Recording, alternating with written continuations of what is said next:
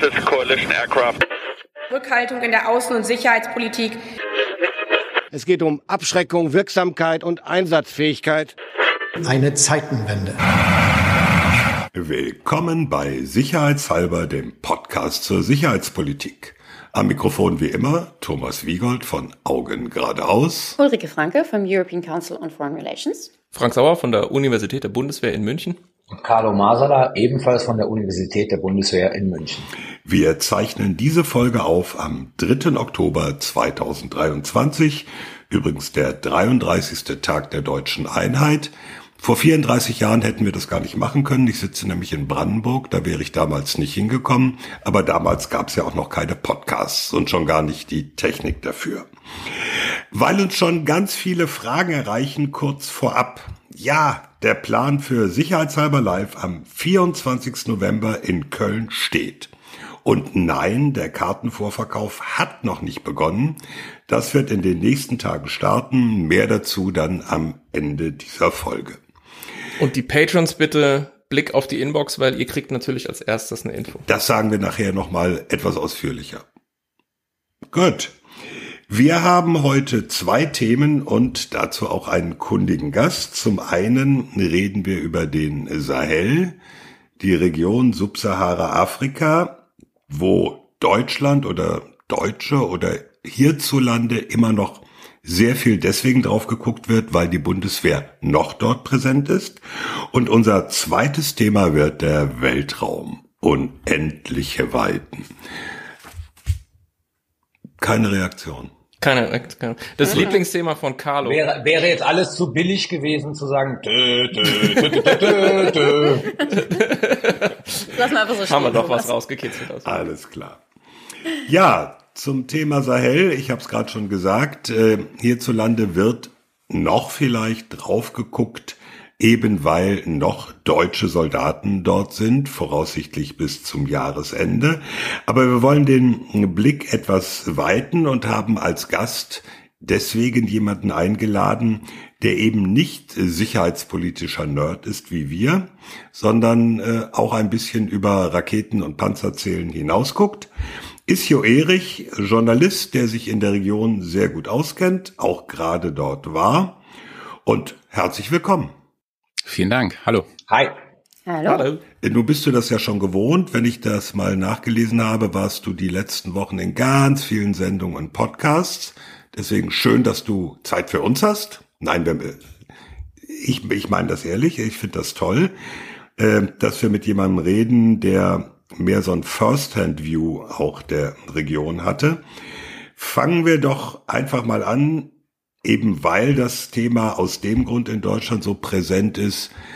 Die Bundeswehrpräsenz geht nach zehn Jahren in Mali zu Ende. Die UN-Mission dort packt ihre Sachen, damit auch die deutschen Blauhelme. Hat das eigentlich irgendwas gebracht? Ja, das ist eine schwierige Frage. Was man zumindest sagen kann, ist, dass äh, die Präsenz der Bundeswehr dort wahrscheinlich verhindert hat, dass sich die Lage wesentlich schneller verschlechtert hat. Wir sehen ja jetzt, dass sich die Sicherheitslage im Norden Malis, äh, in der Region um Gao, ähm, Tag um Tag verschlechtert, dass der Friedensprozess zwischen den Tuareg und der Regierung in Bamako ja nicht mehr umgesetzt wird, dass es zu offenen Konflikten kommt. Man kann vielleicht bald vom Bürgerkrieg sprechen oder vielleicht sogar schon. Ähm, und ich glaube, dass sich diese Entwicklung wesentlich schneller zugetragen hätte, wenn die Bundeswehr beziehungsweise die MINUSMA, also die Blauhelmtruppe, nicht dort gewesen wären. Sind wir da, Entschuldigung, wenn ich das da reingrätsche, sind wir dann wieder an einem Stand wie 2013, der ja zur Intervention damals Frankreichs geführt hat? Ja, wir nähern uns diesem Zustand auf jeden Fall an. Also wir haben die ehemaligen Tuareg-Rebellen, wo man immer sagen muss, dass die nicht für alle Tuareg stehen, äh, die dort in der Region leben. Und wir haben die malische Armee, jetzt angeführt von der Militärjunta, die auch die Regierung quasi stellt und die bekriegen sich wieder. Ähm, ich glaube, gerade gestern ist ein Konvoi aufgebrochen von Gao Richtung Kidal äh, von den äh, malischen Streitkräften und Kidal ist die Hochburg der Tuareg-Rebellen immer gewesen, war nie unter der Kontrolle seit dem Aufstand 2012 der malischen Armee und ähm, jetzt sieht das so aus, als ob man da eine andere Situation herstellen möchte.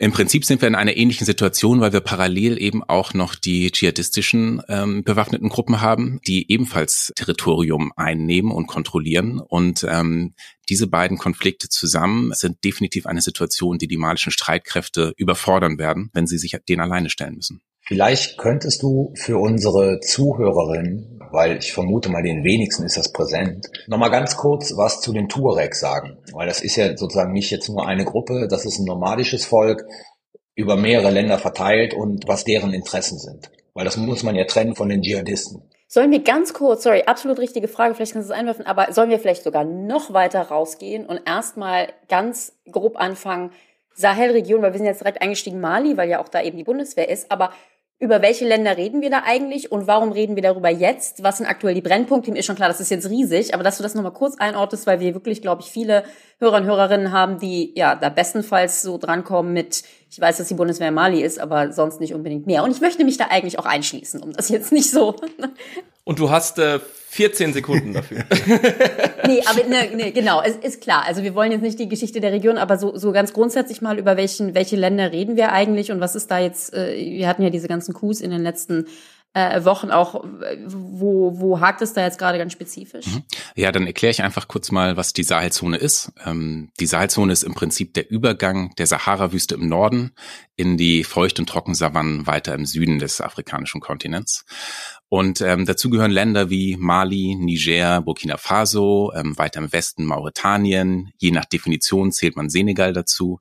Dann in Richtung Zentralafrika und äh, zum Horn von Afrika kann man den Tschad dazu zählen. Ähm, und es gibt verschiedene Definitionen, aber so in der Regel, wenn wir von dem Sahel sprechen aus deutscher Perspektive, dann sind eigentlich die Länder Niger, Burkina Faso und vor allem Mali genannt. Und ähm, dass wir jetzt über dieses Thema so viel sprechen, hat damit zu tun, dass wir in diesen Ländern extreme politische Umwälzungen erlebt haben. Also mhm. wir haben viele Militärputsche erlebt, angefangen in Mali 2020, ähm, dann kam Guinea dazu, was man nicht zum Sahel zählt, aber was zumindest zur Region gehört. Wir hatten dann einen Putsch in Burkina Faso und jetzt in Niger und mittlerweile haben wir eine Situation, dass sich ein Gürtel von Militärregierungen über den kompletten Kontinent spannt. Von der Küste am Atlantik durch diverse Sahelländer bis an das Horn von Afrika. Und das sorgt natürlich für Aufmerksamkeit in Europa und auch, auch Sorge. Und ich denke, ein weiterer Grund, zu dem wir später noch kommen werden, ähm, die Aufmerksamkeit ist, glaube ich, auch da, weil Russland versucht, in die Lücken zu stoßen, die dort entstanden sind, weil diese Militärputsche oft damit einhergehen, dass sich die Länder abwenden von ihren früheren Kolonialmächten, also insbesondere Frankreich, und aber auch mhm. von früheren westlichen Partnern wie der Europäischen Union und Deutschland. Hm, ja, ja, warum hat Frankreich ähm, den Sahel verloren. Das hat letztens so Le Monde getitelt. Ich glaube, das ist ein, ein, großes Thema. Ich bin reingegrätscht zu Carlos Frage zu den, zu den ähm, äh, Tuareg. Zu den Tuareg, pardon, genau, wenn du da nochmal hin willst. Ja, zu den Tuareg muss man sagen, dass ähm, die eine Gruppe sind, Volksgruppe, die über mehrere Länder im Sahel verteilt sind. Eine Gruppe, die schon lange, seit Jahrzehnten, auch lange vor der Unabhängigkeit, Autonomiebestrebungen hatte und ähm, 2012 hat sich im Prinzip eine Situation ereignet, in der die Autonomiebestrebungen der Tuareg zusammenfielen mit einer starken Militarisierung ihrer Fähigkeiten. Also wir hatten den Sturz Gaddafis in Libyen und Gaddafi hatte sehr, sehr viele Söldner eingesetzt, um seine eigene Macht zu sichern. Und er hat im großen Maße aus der Tuareg-Volksgruppe rekrutiert. Und mit dem Sturz äh, Gaddafis herbeigeführt durch die NATO-Intervention, vor allem unter Federführung Frankreichs, sind dann ähm, diese Söldner wieder zurück in ihre Heimatländer gekommen. Unter mit, anderem mit ihren Waffen, nehme ich an. Mit ihren Waffen, schweren Waffen und kampferprobt. Also sie haben in, in Libyen ja intensive Kämpfe auch ausgefochten. Und ähm, diese Kämpfer haben dann den Tuareg in Mali die Möglichkeit gegeben, tatsächlich auch mit Waffengewalt gegen die Zentralregierung vorzugehen. Und ähm, es entstand ein Aufstand und die haben eine Stadt nach der anderen eingenommen. In den Reihen der Tuareg gab es aber auch dschihadistische Gruppen, die dann diesen Aufstand ja mehr oder weniger gekapert haben. Darf ich hier ganz kurz ähm, unterbrechen? In den Reihen der Tuareg oder sozusagen kamen dschihadistische Gruppen hinzu? In den Reihen der Tuareg. Das muss man, glaube ich, sehr, sehr deutlich sagen. Ähm, wenn man sich Vertreter der Tuareg anguckt, stellt man zum Teil fest, dass die heute Vertreter dschihadistischer Gruppen sind. Und das ist nie richtig trennscharf. Also das darf man, wenn man sich den Sahel betrachtet, sowieso nie so vorstellen, als ob es da Schwarz und Weiß gibt. Menschen, die Mitglied einer Gruppe sind, nicht auch Mitglied einer anderen sein könnten, sondern die wechseln, hm. die gehören zu mehreren Gruppen gleichzeitig. Und ähm, Tuareg und dschihadistische Gruppen, also Tuareg-Rebellion und diese dschihadistischen Gruppen ganz klar zu trennen, ist extrem schwierig. Spielt da Armut auch eine Rolle insofern, als dass vielleicht so dieser nomadische Lebensstil bedroht ist aufgrund bestimmter ökonomischer oder auch klimatischer Konfigurationen und deswegen zum Beispiel junge Männer sind es ja dann auch oft in der Regel, sagen, ich schließe mich hier diesen, diesen Kämpfern an, weil die auch einfach mich bezahlen? Ähm, das ist sicherlich ein, ein entscheidender Faktor. Ähm, wenn wir jetzt von nomadischen Gruppen sprechen, muss man so ein bisschen aufpassen, denn ähm, die Tuareg sind zu einem großen Teil auch sesshaft geworden. Und die dschihadistischen Gruppen heute rekrutieren zum großen Teil aus der Ethnie der Pöll, was noch mal etwas anderes ist. Hm.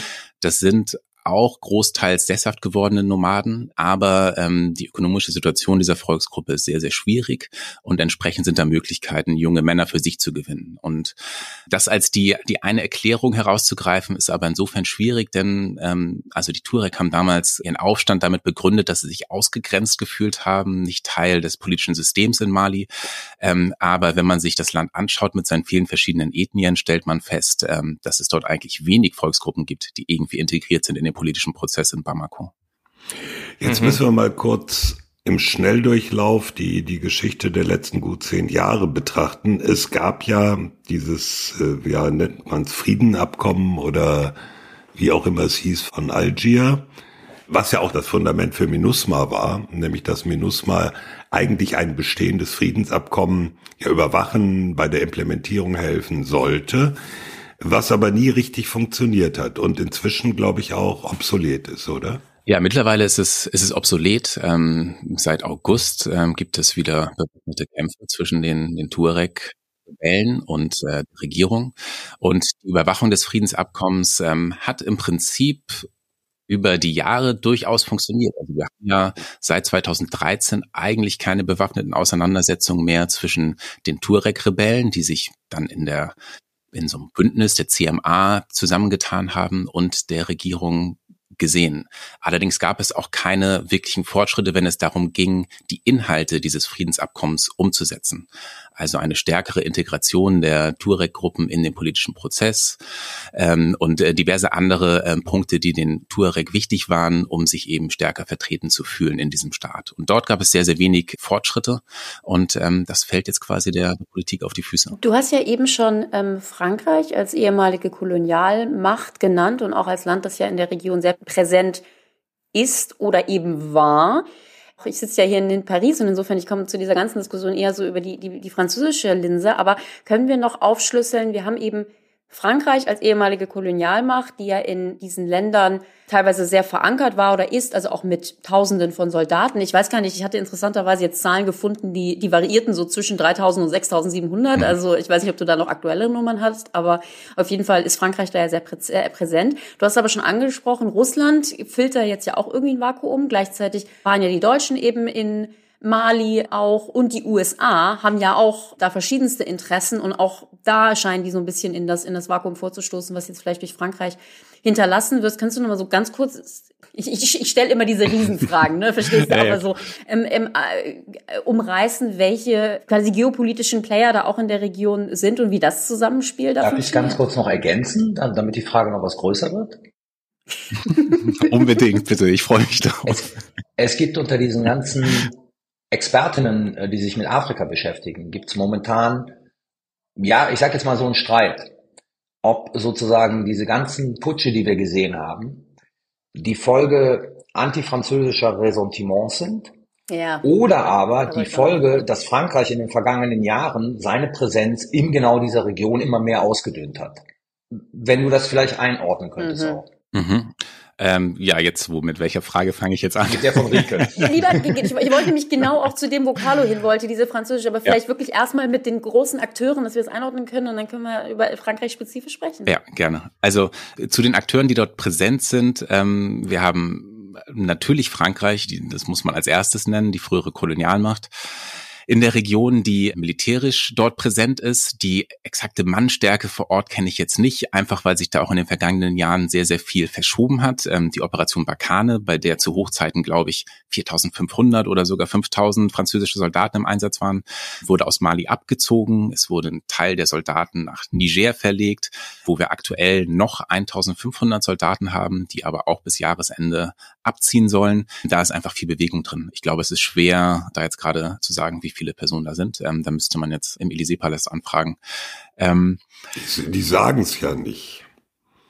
Also nicht, nicht so tagesaktuell jedenfalls. Ja. Genau, aber es sind auf jeden Fall ein paar tausend und genau, du hattest es schon gesagt, sie sind im August 22 aus Mali abgezogen, Februar 23 aus Burkina Faso und ziehen, haben das eigentlich im Niger zusammengezogen und dann hat es da geknallt und deswegen ist Frankreich da sehr, sehr prekär aufgestellt. Genau, und daneben haben wir die USA in der Region, die mehrere Militärbasen haben, insbesondere in Niger und ähm, die dort auch weiterhin sehr aktiv sind, was vielleicht später noch ein Thema sein könnte, wenn es darum geht, wie verhält man sich in Zukunft zu der Militärjunta in Niger. Ähm, die Amerikaner haben ihre Drohneinsätze wieder angefahren, weil die einfach ein wichtiges Asset sind, wenn es darum geht, dem dschihadistischen Terror in der Region entgegenzutreten. Und das ist ein Schwerpunkt amerikanischer Politik dort.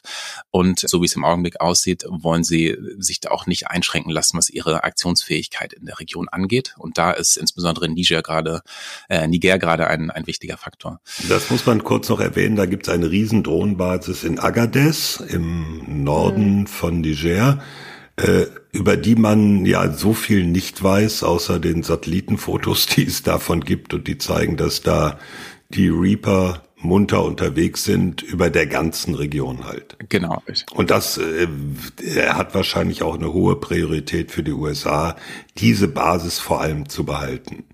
Also weniger Boots on the Ground irgendwo, sondern Drohnenüberwachungsmöglichkeiten.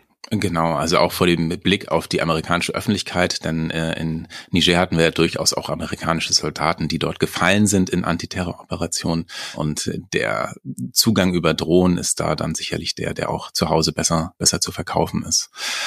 Ähm, ja, was andere Spiele angeht in der Region, wir haben in Niger, es ist spannend zu beobachten, wenn man dort in eins der großen Hotels geht, dann trifft man Leute aus Italien, man trifft Leute aus Spanien, ähm, aus diversen europäischen Staaten, die dort alle irgendwie präsent sind und in verschiedenen Formen bisher bis zu dem Putsch Militärkooperation gehabt haben. Und die EU ist natürlich als Spieler auch in der Region vertreten.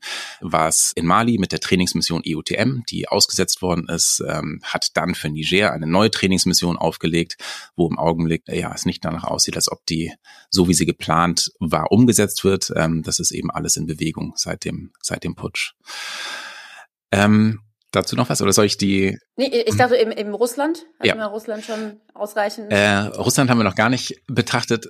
Russland, finde ich, ist in der Region insofern ein interessanter Spieler, weil ähm, ich das Gefühl habe, dass Russland sehr, sehr stark reagiert hat auf die Entwicklung dort. Also wenn man sich anschaut, was in den in den vergangenen Jahrzehnten investiert worden ist von Russland, ähm, was dort an Projekten angestoßen worden ist, dann ist das sehr, sehr dünn und schmal im Vergleich zu dem Engagement, das Europa dort geleistet hat und auch die USA. Aber seit wir diese extreme Instabilität in der Sahelregion sehen und vor allem sich die Bevölkerung und die Militärs dort gegen Europa, in Anführungszeichen, den Westen stellen, stößt Russland in diese Lücke und versucht ähm, insbesondere die Putschisten auf die eigene Seite zu ziehen und hat so ein Geschäftsmodell aufgebaut, in dem Russland beziehungsweise die Wagner-Söldner als inoffizieller Vertreter ähm, den Putschisten Sicherheit gewähren, sicherstellen, dass sie im Amt bleiben können und dafür dann eben sich Einfluss versprechen und auch Zugriff auf Rohstoffe und äh, Ressourcen in den jeweiligen Ländern. Und da wirkt Russland schon und das auch relativ erfolgreich, auch wenn es um die Kommunikation geht, also sprich Propaganda, ist Russland dort sehr aktiv. Ähm, aber was tatsächliche Kooperationsabkommen angeht, äh, ist Russland eigentlich kein wirklicher Player in der Region. Mit Ausnahmen. Nochmal, nochmal ganz kurz, Thomas. Nur damit das klar ist, weil das ist ja oftmals in den sozialen Medien unterschiedlich. Also ich verstehe dich richtig, dass es keinerlei Hinweise gibt, dass diese ganze Reihe von Putschen, die wir gesehen haben, jetzt im, keine Ahnung, letzten halben Jahr, dass die sozusagen von Russland eingefädelt aktiv befördert worden sind. Russland nutzt nur das strategische Vakuum danach, um da den Versuch zu machen, reinzustoßen und dann halt, wie du gesagt hast, äh, kooperative Beziehungen aufzubauen. Ja, genau so habe ich die Situation wahrgenommen. Also mir sind zumindest keine handfesten Indikatoren bekannt, dass Russland zum Beispiel in Niger diesen Putsch gefördert hat und dass es dort Initiativen gegeben hat. Natürlich gab es russische Vertreter, die in die Länder gefahren sind. Es gibt einen Botschafter in der Region. Ähm, es gibt Austausch. Aber ich glaube, dass äh, Russland tatsächlich eher reagiert hat auf die Situation, die sich dort präsentiert hat. Dazu zwei Fragen. Zum einen, äh es ist zwar nicht Sahel, aber in der direkten Nachbarschaft Zentralafrikanische Republik. Da ist ja die russische Präsenz schon länger und offensichtlich auch deutlich stärker als in den Sahelländern. Also bis hin zu, die kontrollieren eigentlich mehr oder weniger, was in diesem Staat passiert. Ist das eine Ausnahmesituation, die nicht überspringen wird, kann oder vielleicht nicht in den Sahel? Und äh, die zweite Frage, neben direkter Unterstützung mit Wagner-Söldnern, also Kämpfern, spielen ja auch die Waffenlieferungen, jetzt insbesondere bei Mali, eine Rolle. Also die malische Armee hätte kein einziges Fluggerät, wenn die Russen nicht was geliefert hätten. Also kommt das sozusagen noch obendrauf. Ja, also ich denke, die Zentralafrikanische Republik ist insofern ein Sonderfall, weil es so ein bisschen der Testballon war auch für russisches Engagement in der Region. Also da greift aber dasselbe Muster. Man hat ein, eine Staatsführung, die sich darauf verlassen muss, dass Russland sie quasi schützt vor dem eigenen Sturz. Und dann entsteht basierend darauf ein, ein Austauschgeschäft. Und in der Zentralafrikanischen Republik hat Russland sehr, sehr schnell, sehr, sehr stark Fuß fassen können. Sowohl was die, die ähm, Medienkommunikation anging, was Unternehmungen anging in dem Land, was die Sicherheitskooperation anging. Und dort kann man tatsächlich feststellen, dass man eine Regierung hat, die in weiten Teilen kontrolliert ist durch russische Interessen auch. Ähm, davon kann man in den anderen Staaten in der Region noch nicht sprechen. Also weder in Mali noch in äh, Burkina Faso noch erst recht nicht in Niger. Also in Niger hat Russland, sofern ich das einschätzen kann, noch überhaupt gar nicht richtig Fuß gefasst. Ähm, wie viel Engagement Russland bereit ist, da zu geben, um so einen ähnlichen Zustand hinzubekommen wie in der Zentralafrikanischen Republik, das weiß ich nicht. Ich weiß noch nicht, ob die Möglichkeiten dort bestehen in den jeweiligen Ländern. Dafür sind die politischen Situationen auch zu unterschiedlich, als dass man das über einen Kamm scheren könnte. Mhm.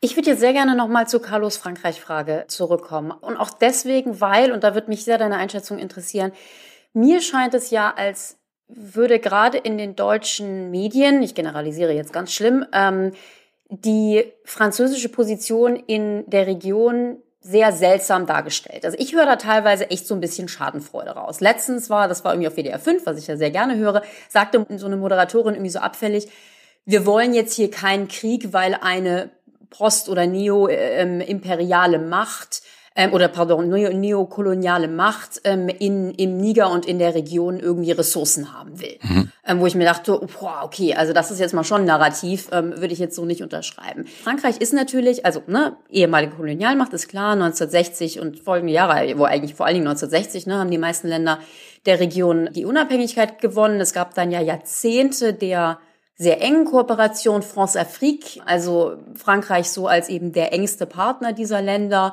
Es gibt ja auch noch, kannst du vielleicht auch noch was zu sagen, den, den ähm, was ist das CFA, Franc, also die Währung, die ja auch an den früher an den Franc, jetzt an den Euro gekoppelt ist. Frankreich ist, wie gesagt, sehr präsent.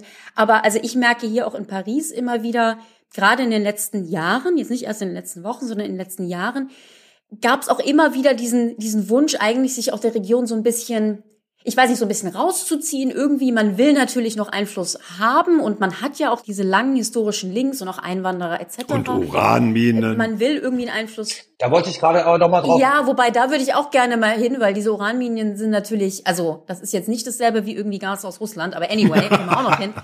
Nee, aber es, es trägt wohl, ganz, ganz kurz zum Hintergrund, damit die Leute es verstehen. Es gibt ja die Theorie, dass Frankreich sich in Mali nur engagiert hat, letzten Endes, um zu verhindern, dass Niger fällt, weil Frankreich dort das Uran für seine Atomindustrie braucht. Wenn man sich aber, korrigier mich, wenn das falsch ist, wenn man sich aber die Zahlen anschaut, dann ja, also Frankreich bezieht Uran aus, aus Niger, aber es ist jetzt nicht entscheidend für sozusagen die französische Atomproduktion. Also wenn, wenn diese Mine irgendwo in die Hände fremdlicher Mächte fallen würde, würden in Frankreich nicht die Atomkraftwerke ausgehen. Die gehen in der Regel aus, weil kein Kühlwasser da ist. Aber sozusagen, ah, nice. aber es ist halt Genau. sozusagen sehr fraglich, ob diese These Uranmine in Niger und Frankreichs Engagement in Mali wirklich so stimmt. Ja, aber die sichern doch den deutschen Strom, wenn die Windkraftwerke wie üblich nicht liefern. Oh Gott, Oh Gott, bitte Thomas. no, bitte Okay, no. aber jetzt- aber ich will aber ein, ein Zwischensatz. Das ist aber die Verlockung, ähm, Ja, immer diese einfachen Narrative. Das Genau. ist so, ja, Russland mit den Wagner-Leuten, die or orchestrieren und organisieren diese Putsche. Stimmt so nicht, ja. Äh, oder Frankreich mit seinen äh, Uraninteressen, ja, die äh, haben da, also stimmt so auch nicht. Also ich glaube, so der wesentliche Punkt, ich meine, wir merken das ja, ja, also so viel könnten wir Isio gar nicht fragen, um da irgendwie auch nur in die Nähe zu kommen von dem, was die Komplexität da wirklich vor Ort äh, ist. Aber was man zumindest jetzt schon nach ein paar Minuten Reden merkt, ähm, es sind eben komplexe Gemengelage Mhm. und in der Regel sind es primär einfach äh, ja politische Konfliktlinien und so weiter vor Ort. Dass natürlich Spieler von außen dann da draufspringen, die ausnutzen und so weiter, das ist auch klar. Autochtone Konfliktursachen. Genau, autochtone Konfliktursachen. Ja, ist wichtig. Es Ja. ist wirklich wichtig. Ja, und eben sehr, sehr bewusst einfache Narrative nutzen. Genau. Also das ist ja ein Faktor, der in der Region eine große Rolle spielt. Und wir haben eben über die Tuareg gesprochen, da ist es ja ähnlich. Also allein der Umstand, dass ich von den Tuareg spreche, ist eine eigentlich nicht zu vertretene Vereinfachung, weil große Teile dieser Bevölkerungsgruppe sagen, wir wollen mit diesen Unabhängigkeitsbestrebungen gar nichts zu tun haben.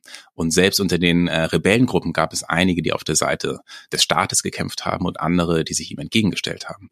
Also das ist auch so ein, ein Narrativ, das dann von den jeweiligen Akteuren auch sehr geschickt genutzt werden kann, um die Reaktion im Ausland zu befeuern. Jetzt schlage ich den Bogen zu Frankreich. Also Ja. die Tuareg haben sehr, sehr geschickt, ja, das ihre Gefühl von ausgegrenzt zu sein, nicht Teil des politischen Prozesses genutzt äh, gewesen zu sein, genutzt, um Frankreich in der Politik zu beeinflussen, was sicherlich auch dazu geführt hat, dass Frankreich gesagt hat, wir lassen es zu, dass im Norden äh, Malis die Tuareg ganze Region weiterhin halten können, Stichwort Kidal, und dort der malische Staat nicht zurückkehren darf, weil man eben dieser Gruppe Autonomierechte zugestehen wollte.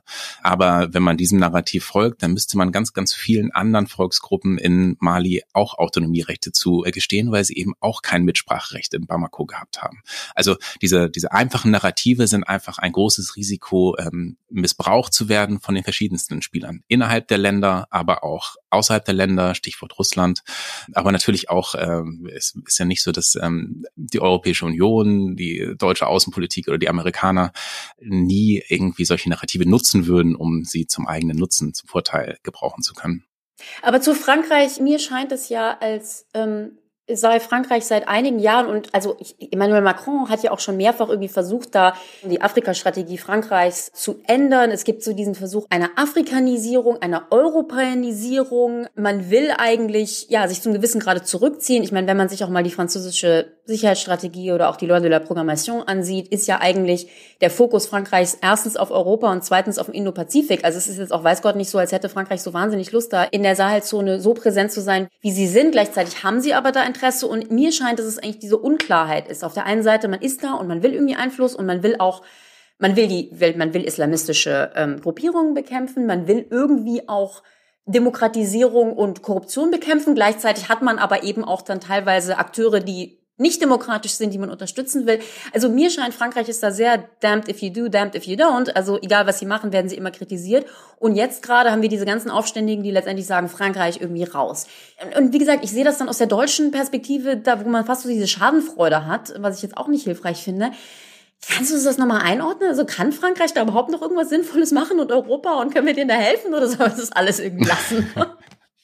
Na, ich glaube, der, die, die jüngsten Schritte. Um vielleicht nochmal die Frage zu beantworten, war es sozusagen wegen Ja. zu großer französischer Zu. Präsenz oder wegen abnehmender französischer Präsenz? Ja, ich glaube, auf die Frage gibt es keine Antwort. Also ähm, ich glaube, da kommen viele Faktoren zusammen. Und ich glaube, wenn man die Beziehung Frankreichs zu der Region betrachtet, muss man sich immer vor Augen führen, dass nach der Kolonialzeit in vielen der Staaten politische Führer die Kontrolle übernommen haben, die sehr, sehr stark in Frankreich sozialisiert geworden sind, die unterstützt worden sind und es ist ein sehr, sehr eng verzahntes System entstanden. Und die Ablehnung der Bevölkerung in den Ländern bezieht sich nicht nur auf Frankreich, sondern oft auch auf die Politiker, die sie als ja quasi ähm, von Frankreich gesteuert wahrgenommen haben oder zumindest von Frankreich beeinflusst. Einfach weil viele Menschen das Gefühl haben, sie leben in einem Staat, in dem es keine richtige Demokratie gibt, sondern eine Demokratie mit Staatsführern, die von Frankreich unterstützt, geduldet, gefördert sind. Und gesteuert. Genau, gesteuert, ja. Und die Unzufriedenheit mit den eigenen politischen Eliten, die ja oft korrupt sind, die fragwürdige Politiken verfolgen in der Region, ähm, die kommt zusammen mit einer Ablehnung Frankreichs. Und da hat man gleich einen, einen ganzen Mix an Problemen, die man eigentlich angehen müsste, die natürlich allein eine französische Politik nicht, nicht auflösen kann, sondern da müsste man zum einen ansetzen, was geht in den jeweiligen Ländern falsch und dann, welche Politik hat Frankreich im Verhältnis zu den Menschen verfolgt, die diese Länder regiert haben. Carlo. Ja, Carlo.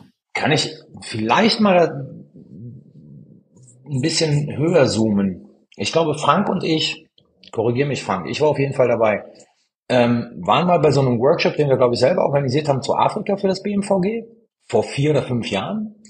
Und da war jemand, der hat vorgetragen und der hat natürlich sozusagen ähm, gesagt, Afrika ist ja für die meisten auch immer so dieser Kontinent, wo total viel geputscht wird. Ne? Und wir sehen aber, das ist überhaupt nicht mehr der Fall. Also das ist relativ stabil. Putsche sind ganz, ganz wenig, auch im Vergleich zu früher, aber auch im Vergleich zu anderen Regionen der Welt. Und jetzt hat man den Eindruck, also zumindest in der Saalzone, damn, der Putsch kommt wieder zurück. Was passiert da gerade, dass sozusagen diese, diese Mechanismen, die sich in vielen afrikanischen Staaten auch etabliert haben, mit allen Problemen, also Wahlen, einigermaßen friedliche Transition von Wahlverlierer zu Wahlgewinner, ähm, dass das jetzt zumindest in der Sahelzone momentan nicht mehr der Fall ist. Also ich glaube, es hat viel mit enttäuschten Erwartungen zu tun. Also die Zeit, in der ähm, die Zahl der Putsche zurückging und man das Gefühl hatte, ähm, ja, insbesondere Westafrika ist jetzt nicht mehr die Region, in der jedes Jahr ein Staatschef gestürzt wird. Es fällt so in die 90er Jahre und von dort an wurde es dann eigentlich besser. Und das war eine Zeit, in der die Menschen geglaubt haben, das demokratische System, das sich langsam bei ihnen etabliert hat nach der Unabhängigkeit, das wird ihnen langfristig Vorteile äh, bringen. Die Länder werden sich zu funktionierenden Demokratien mit Rechtsstaat entwickeln, zu Ländern, die ähm, wirtschaftlich auf Augenhöhe auftreten können. Und diese Erwartungen sind einfach enttäuscht worden. Und die Menschen haben sich das über mehrere Jahrzehnte angeschaut. Und irgendwann ist die Bereitschaft, weiter zuzugucken, einfach aufgebraucht gewesen. Und verstärkt, und ich glaube, das ist der Grund, warum wir jetzt im Sahel sehen, dass ähm, wieder die Putsche kommen, wurde es dadurch, dass neben dem sich nicht entwickelnden Demokratien und den sich nur schleppend entwickelnden Volkswirtschaften dann plötzlich das Thema Sicherheit hinzukam. Und das hat einfach nochmal richtig viel kaputt gemacht. Und dann hat man gesehen, ähm, zehn Jahre lang wurde diese Region, die Sahelzone quasi kaputtgeschossen von dschihadistischen Gruppen, von Aufständischen, von Rebellen. Die jeweiligen Militärs waren überfordert damit. Die Partner aus dem Ausland waren ebenso überfordert damit. Und man hat sich dann irgendwann gefragt, was ist hier eigentlich die letzten 20, 30, 40 Jahre passiert? Wir dachten, hier wird was aufgebaut und jetzt sehen wir, es funktioniert nichts. Und ich glaube, diese Frustrationserfahrung, die hat dazu geführt, ähm, dass jetzt diese Serie von Putschen stattfinden konnte. Mir fällt noch ein, Entschuldigung, wenn ich jetzt da noch mal ein bisschen springe, bei den ganzen ausländischen Playern haben wir einen Namen noch gar nicht erwähnt, nämlich China. China mit seinem massiven, nicht militärischen, aber dennoch massiven Engagement auf dem afrikanischen Kontinent. Spielt das in der Sahelregion irgendeine Rolle? Das ist eine gute Frage. Also ähm, solltest Journalist werden. genau. Man, Danke, ja, gute Idee. Ja, man könnte, man könnte vielleicht auch äh, neuerdings auch die Türkei mit hinzunehmen, die ja in der Region auch durchaus investiert und präsent ist. Und ähm, wenn man zum Beispiel in Niamey in der Hauptstadt Nigers ist, dann stößt man auf türkische Möbelgeschäfte und wundert sich, was, äh, was sollen die jetzt hier? Also ähm, ja, ich glaube, der Grund, warum man relativ wenig über China, aber auch die Türkei in der Sahelzone spricht, ist, ähm, dass sich die jeweiligen Länder politisch eben stark raushalten. Also sie haben einerseits nicht den Kurs, den die Europäische Union hat, die Entwicklungszusammenarbeit und äh, Unterstützung immer koppelt an die Umsetzung bestimmter Werte. Und man hat aber auch nicht die Strategie Russlands, wo eben diese geopolitische Idee dahinter steckt, Einflusssphären, Zugriff auf Rohstoffe, sondern da wird relativ still ähm, investiert und kooperiert. Darüber erkaufen sich die Staaten natürlich auch im hohen Maße Einfluss. Aber die Versuchung dort unmittelbar offensichtlich Einfluss auf die Politik zu nehmen, die sind halt nicht so spürbar für die Menschen. Und deswegen äh, läuft das ein bisschen unter dem Radar. Ähm, ob das nun trotzdem großen Einfluss hat oder nicht, das sei dahingestellt. Das vermag ich aber auch nicht zu analysieren, wie groß das politische Mitspracherecht äh, Chinas oder der Türkei im Augenblick in der Sahelzone ist. Also vereinfacht gesagt, bei jeder Demo in Niamey tauchen russische Flaggen auf, aber nie chinesische Flaggen. Ich habe nie eine gesehen. Ich habe auch nie eine türkische Flagge dort gesehen. Ja. Ähm, das wäre ja auch eine Option. Oder eine saudi-arabische oder eine mhm. aus Katar. Ähm, wenn, dann tauchen russische auf. Und da muss man sich natürlich die Frage stellen, woran liegt es? Wer verteilt und wo kommen die her? Wer verteilt, wer verteilt die? Es gibt einen sehr guten Artikel von Le Monde, verlinke ich auch, der eine ganze Reihe von Karten hat, eben mit der Region, wo man sich auch nochmal klar machen kann, ne, was wir gerade gesagt haben, Kolonialländer und ähm, also ehemalige Kolonien und eben äh, welche Währungen und wer wo sitzt jetzt auch mit Militärbasen und so weiter. Und äh, die haben auch zum Beispiel die Verbreitung von den russischen Medien, also irgendwie RT und Sputnik und wo die sitzen. Und das ist natürlich auch nochmal ein, ein Thema. Sorry, Frank. Und vielleicht noch als, als Lesetipp, äh, in der New York Times ist gerade ein Artikel von einem Kollegen von mir, der über den neuesten Merchandising-Trend in Niger spricht, nämlich die russische Flagge. Äh, da gibt es auch allerhand Hintergründe zu, äh, zu der Präsenz dieses Symbols. Links in, sind alle in den Shownotes da. Ich habe noch ein Puzzlestück, was wir auch nicht erwähnt haben. Äh, Klimawandel. Inwiefern hm. verschärft es da Konfliktlagen auch? Extrem. Also ähm, ich glaube, man muss grundsätzlich erstmal zu der Feststellung kommen, dass viele der Probleme, die wir in der Region sehen, ökonomischer Natur sind. Ähm, es ist einfach eine Region, die extrem arm sind, in der extrem wenig Infrastruktur ist, in der insbesondere junge Menschen wenig Perspektiven haben. Also es ist ja auch eine Region, in der die Bevölkerung extrem schnell wächst. Ähm, auch ein Faktor, der, ähm, der sehr gewichtig ist.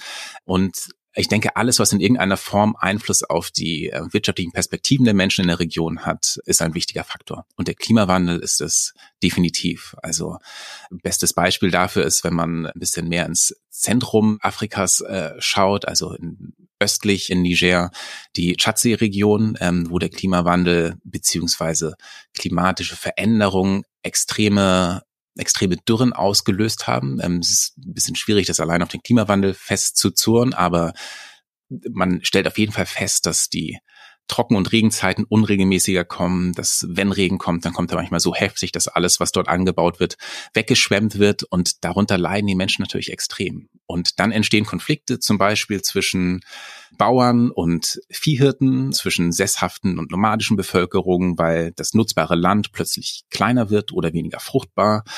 Und das ist die Grundlage für viele Konflikte, die wir dort sehen. Oder eine der Grundlagen für viele Konflikte. Also das heißt, der Klimawandel, von dem die Sahelzone besonders heftig betroffen ist, das ist ein, eine Größe, die man unbedingt mitbedenken muss.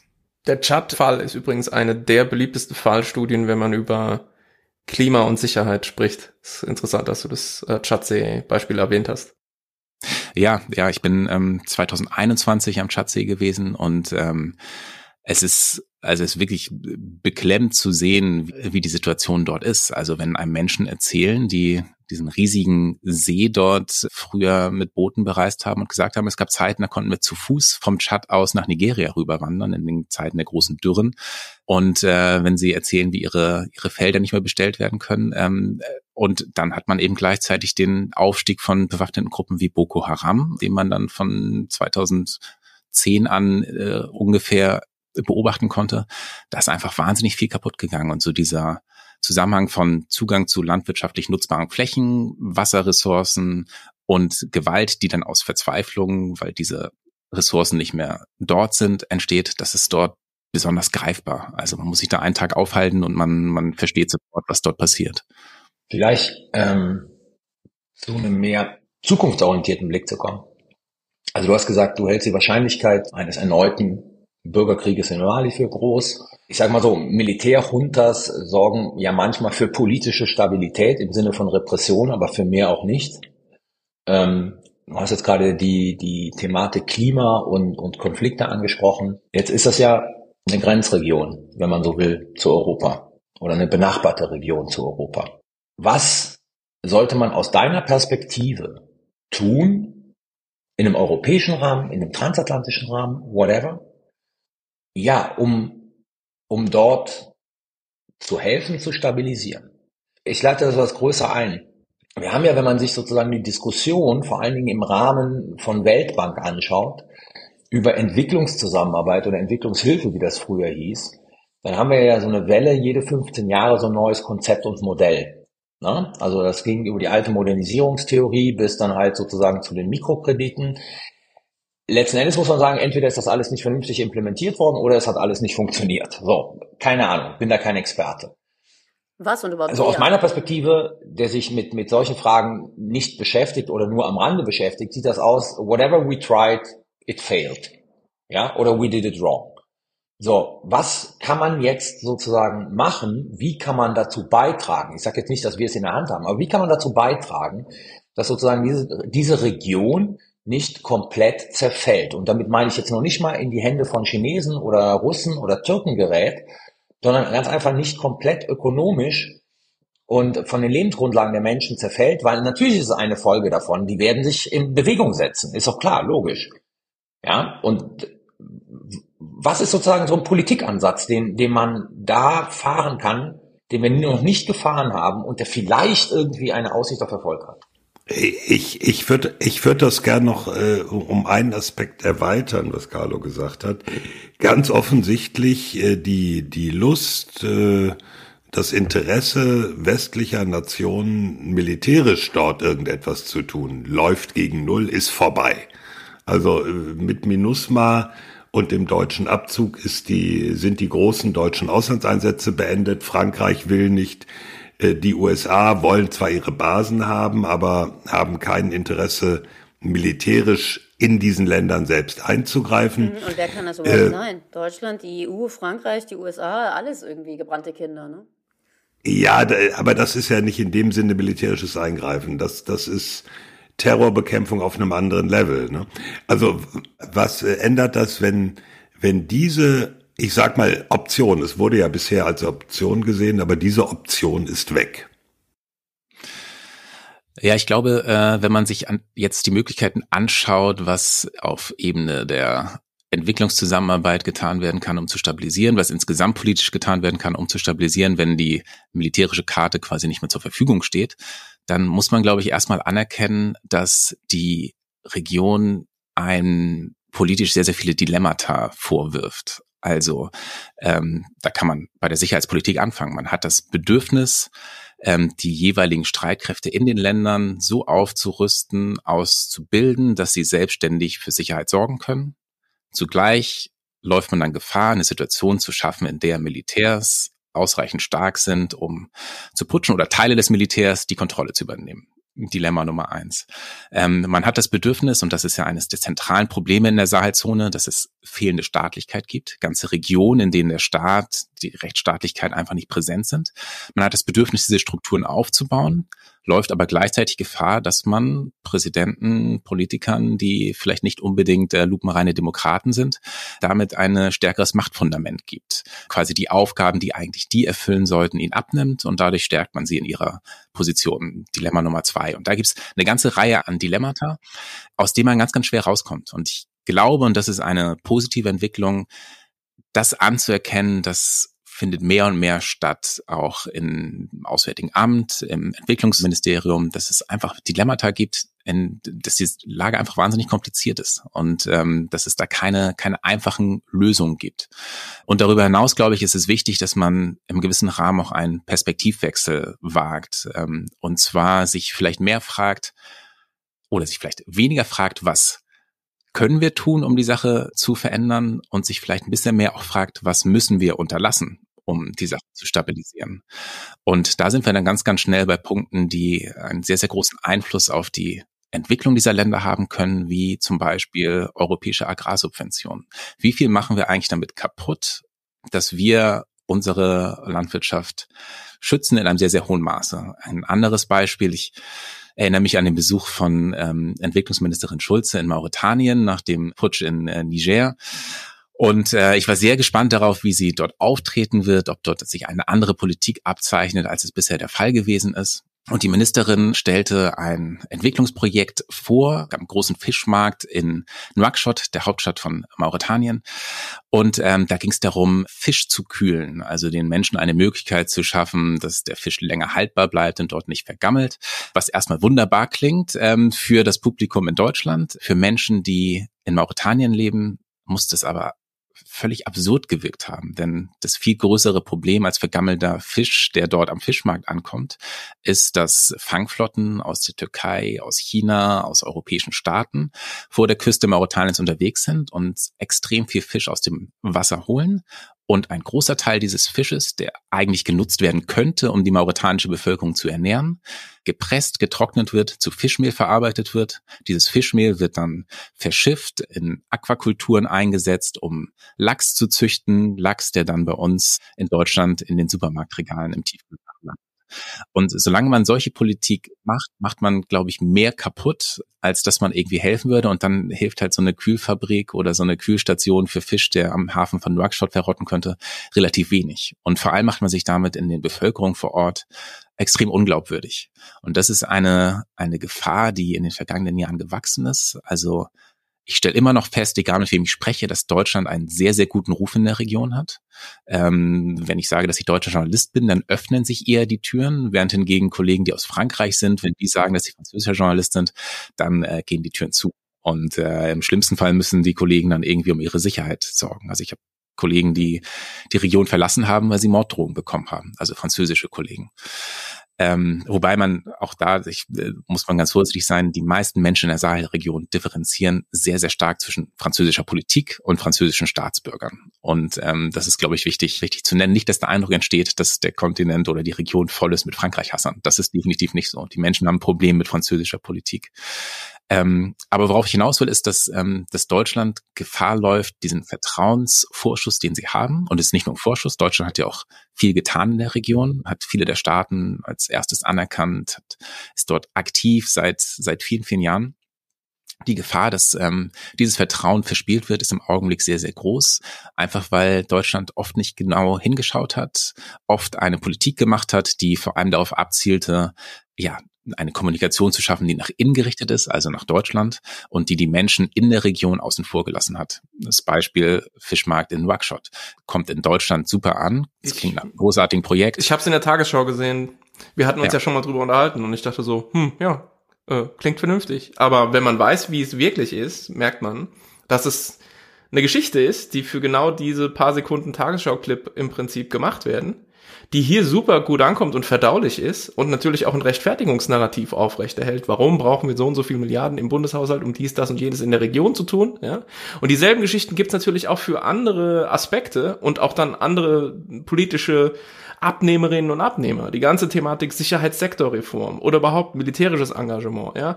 Die Vorstellung, dass wir halt durch bestimmte Sicherheitssektorreformprojekte, ganz egal, ob die deutsch sind oder auf EU-Ebene oder so, da dann irgendwie Migration verhindern und solche Dinge sind auch Narrative, die im Grunde mit der Realität vor Ort nichts zu tun haben. Ein Mensch glaubt, dass man mit Security-Sector-Reform Migration verhindert. Naja, also ich meine, große Teile von EUTM und so weiter äh, wurden, diese Trainingsmissionen wurden verkauft mit, wir ertüchtigen da die Staaten, damit die dann auch Grenzsicherung machen und so weiter. Mali galt ja eine ganze Weile ja. als auch in Anführungszeichen die Drehscheibe. Aber vor allen Dingen, um Dschihadisten selber zu bekämpfen. Ja, aber ich sag nur, wenn du es rechtfertigen willst, musst du einer bestimmten politischen Interessengruppe hier nach innen gerichtet, das ist ja Isios Punkt, irgendwie sagen, warum machen wir das? Naja, weil halt, dann sagt halt so der einfach gestrickte, entweder weil die halt Migration verhindern oder weil die Menschen dann gekühlten Fisch essen können und so. Und man ich müsste möchte auch lieber gekühlten Fisch. Ja, du weißt ja, was ich meine. Schon so ein man müsste den Menschen eigentlich mehr Komplexität zumuten, statt eben diese einfachen verdaulichen Geschichten zu präsentieren und sagen, so deswegen machen wir das.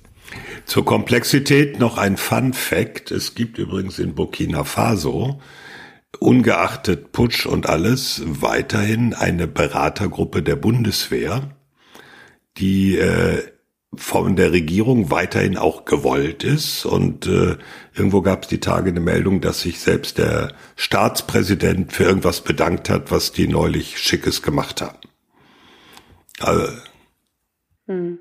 Was ich halt nur so super bitter finde an dem, was, was du gerade gesagt hast, Isio, ist, dass mir kommen diese Punkte halt irgendwie bekannt vor, als dass eben, wie gesagt, gerade in Frankreich in den letzten Jahren all das ja auch durchaus gesehen wurde. Also Macron sagte, ich glaube im Februar war es äh, mit seiner neuen Afrika-Strategie, ähm, da ging es um eine verantwortlichere, auf Reziprozität gebaute Politik, die ausgeglichen ist. Man will genau die Militärbasen kleiner machen, eher Training haben, weniger Franzosen, es sollen mehr afrikanische Truppen, es soll eine Europä Europäanisierung geben, eben genau, du hast ja gesagt, zum Beispiel Deutschland wird da besser anerkannt. Europäisierung, nicht schon wieder was aus dem Englischen falsch ins Deutsche. Europäisierung, danke schön. Mir fällt es inzwischen schon kaum noch auf.